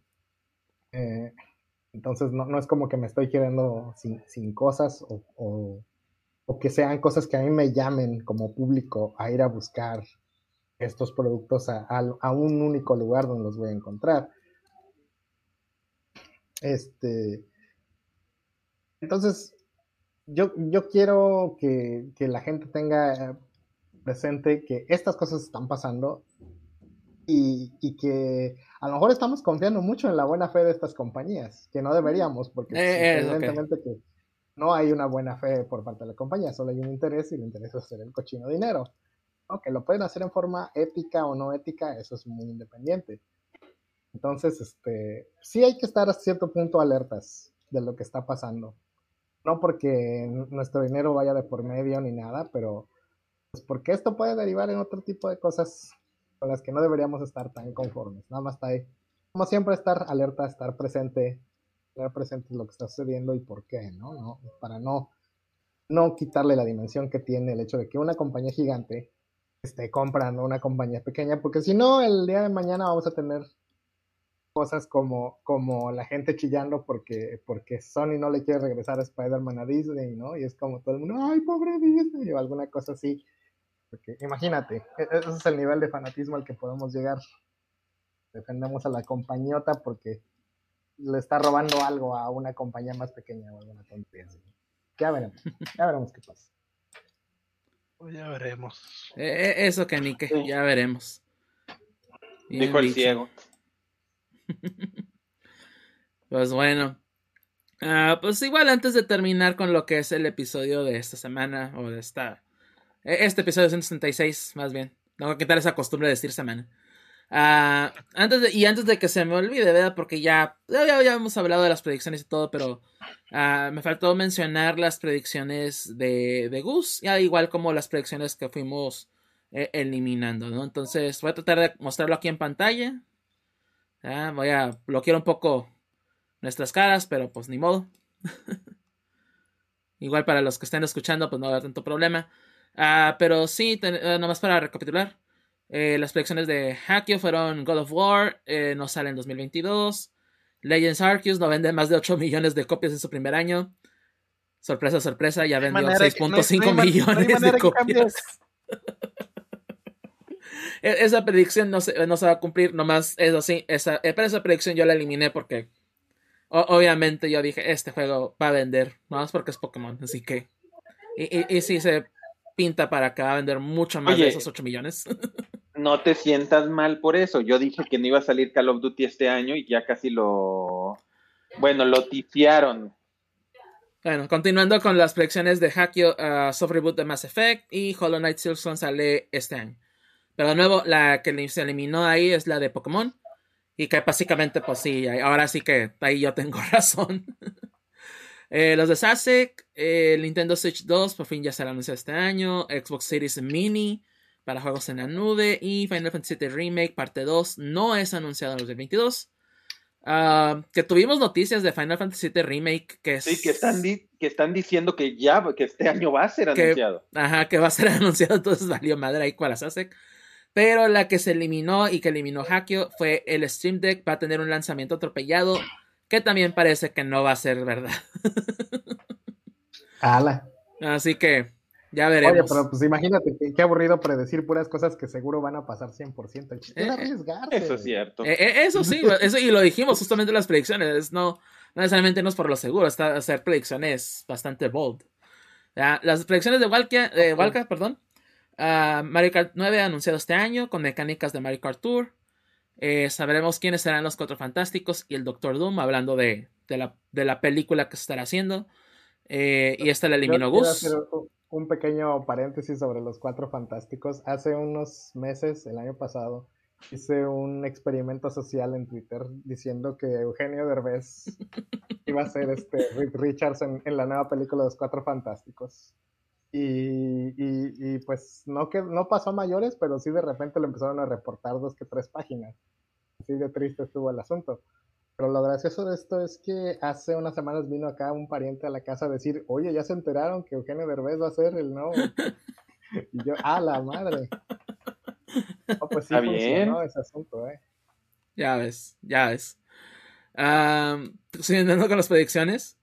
Activision tendrá una crisis más grande y no habrá un nuevo Call of Duty. Que también parece que no se va a cumplir. Al menos de lo de- para Nintendo Switch Al menos lo de, 2022. Cam- lo de Call of Duty. Porque ya salió algo de que, oye, en la primera junta de todo esto, el güey casi casi estaba diciendo, me vale pito. Pero no me refiero a eso como una crisis más grande, o sea, obviamente no. O sea, No, no. una crisis más grande sería que dijeran, oye, ¿sabes qué? Ya se dijo que este güey no se va. Por ejemplo, de que dijeran este año, cuando se haga, va a quedar este güey como presidente. Eso sería a mi gusto una crisis más. Ahora sí. Bueno, no sé si ustedes están de acuerdo. Yo creo que eso sí sería como que decir, oye, pues si eso es algo más. Ah, Que, Más. haya una controversia mucho más grande de la que ya está. O sea, se- sería al- algo mucho, mucho peor que está muy difícil de, de topar, pero puede suceder. Ah, mis predicciones, una compañía grande entre el mundo de los NFTs y fracasarán. Sin contar a Ubisoft, eso sí. Ah, Disney no tendrá ninguna nominación a los Oscars por película animada. Este le eliminó Walcavian. Todavía no sabemos, pero pronto lo, pronto lo sabremos. Eh, la E3 se convertirá en Summer Game Fest. Ya que quién sabe también, pero ya veremos. Ya sabemos que E3 este año no va a haber. De nuevo. Y no veremos rediseños de consolas este año. O sea, na- nada que una Xbox Series M, ni un PlayStation 5 Slim, ni, ni otro Switch OLED o algo así. o Una Switch OLED Mini. O Lite más bien. No ningún rediseño. Y la, de nuevo, la que se vino la de la Disney, ¿verdad? Pero ya veremos qué sucede. Todavía falta tiempo. Y las predicciones de Gus es eh, la primera 2022 es el fin de la E3. Este la eliminó Sasek. Ya, igual sabremos en su tiempo. Street Fighter 6 se anunciará en la Evo y será exclusivo de PlayStation y PC. Atlus anunciará más ports de juegos de Megaten o Mega, eh, Megami Tensei, perdón, para diversas plataformas, incluyendo la Switch, y Sony lanzará su Game Pass, el cual mezclará PlayStation Plus y Now e incluirá, incluirá perdón, títulos de previas generaciones. Esto, pues también en base a un rumor que ha surgido ahí. Entonces, igual, ¿verdad? Pero pues sí, la, elimi- la eliminada es la del la E3, el fin del 2022. Pero de nuevo Todo ya sabemos qué pasa. que, que el E3 siga existiendo, no sé por qué. ¿Cuál- Yo también. es el interés ahí? Yo también, por eso yo tengo mi, mi predicción de que ahora va a ser la Summer Game Fest, porque la Summer Game Fest fue un éxito. Entonces, ya veremos.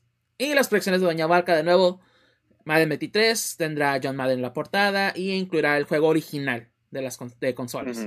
Y Kate Bishop formará, o tomará, perdón, el nombre de Hawkeye este año. Que también, había- ese sí ya veremos, ¿verdad? Como las... Yo digo, eh, sigo diciendo que nos va a ganar Doña Valga. eh, eso que ni que la, terminar y la de vamos a Madden decir, 23 va a es, es- es- es seguro. Eh, eh, Es así como que es casi obvio que va a pasar, entonces ahí sí nos va a ganar. Ya la otra, quién sabe, es así. Y eso sí, las predicciones de Doña Valca están. Tienen. o sea, están- ahora sí que con candadito, esas no se pueden mover ni nada. ¿ya? Entonces, por eso no se Ajá. eliminaron. ¿Ya? Pero sí, esas son las predicciones y ya veremos a final. Bueno, el siguiente año, ¿ya? Eh, qué nos depara esto. ¿ya? Pero sí. Este, pues ahora sí que con eso terminamos el episodio de esta semana del Jefe MCAS. Ya, este, les agradecemos como siempre que nos hayan acompañado, que estén aquí con nosotros. De nuevo, ya se hace donde estén, ¿verdad? Nos estén escuchando o viendo, se hace en YouTube, se hace en Twitch, se hace en Spotify, Ama- Amazon, Google, etc. ¿verdad? En, todo esto, en todos estos lados, de nuevo les agradecemos siempre ¿verdad? que estén aquí con nosotros. Y de nuevo, ¿verdad? el compartir, eh, el que estemos en vivo, el que cuando subamos episodio, todo eso, créanme, nos ayuda bastante. Créanme lo que es una gran ayuda. No tienen una idea. Entonces, el compartir, compartir, compartir es lo único que les pedimos aquí en GFMcast. Y de nuevo, simplemente apóyenos con eso. Ya, fuera de ahí, simplemente mencionar nuestras redes sociales personales. Hackio, ¿dónde te podemos encontrar a ti? Van a encontrar en Twitter en Jorge Garza V. Walcavian, Como Huescavian en Twitter también, así W-A-L-K-A-V-I-A-N. a Gus, En Twitter como arroba GUSGUX, arroba GusGux. Y en Patreon como Garabugus. apoyan a Garagu- a Garagujante con sus NFTs. Pero no, en serio, apoyen a, Les voy a- a hacer a una edición de NFTs, yo creo, después, nada más por, por echar la broma. Estaría padre, estaría padre. y a mí me pueden seguir en, en Twitter en act-deft y también aquí mismo en Twitch en en twitch.tv diagonal Mike Deft. Ya, Pero sí, de nuevo nos veremos en la próxima, en el próximo episodio, los 137 en dos semanas. Ya, ya viene el Super Bowl, ya sabemos que vienen trailers de películas y todo, así que posiblemente hagamos eh, impresiones sobre de ellos y pues cualquier otra cosa que suceda, ¿verdad? También se espera un Nintendo Direct inminente, así que ya veremos también qué sucede con eso, ¿verdad? Pero eh, como les decía, nos espera, esperamos verlos la próxima, en el próximo episodio. No, el episodio 237 del jefe MCAS. Por el momento, digan adiós, muchachos. Adiós. Adiós. Adiós, muchachos. Y de nuevo, nos vemos en la próxima emisión del jefe MCAS. Hasta la próxima. Y nos vemos.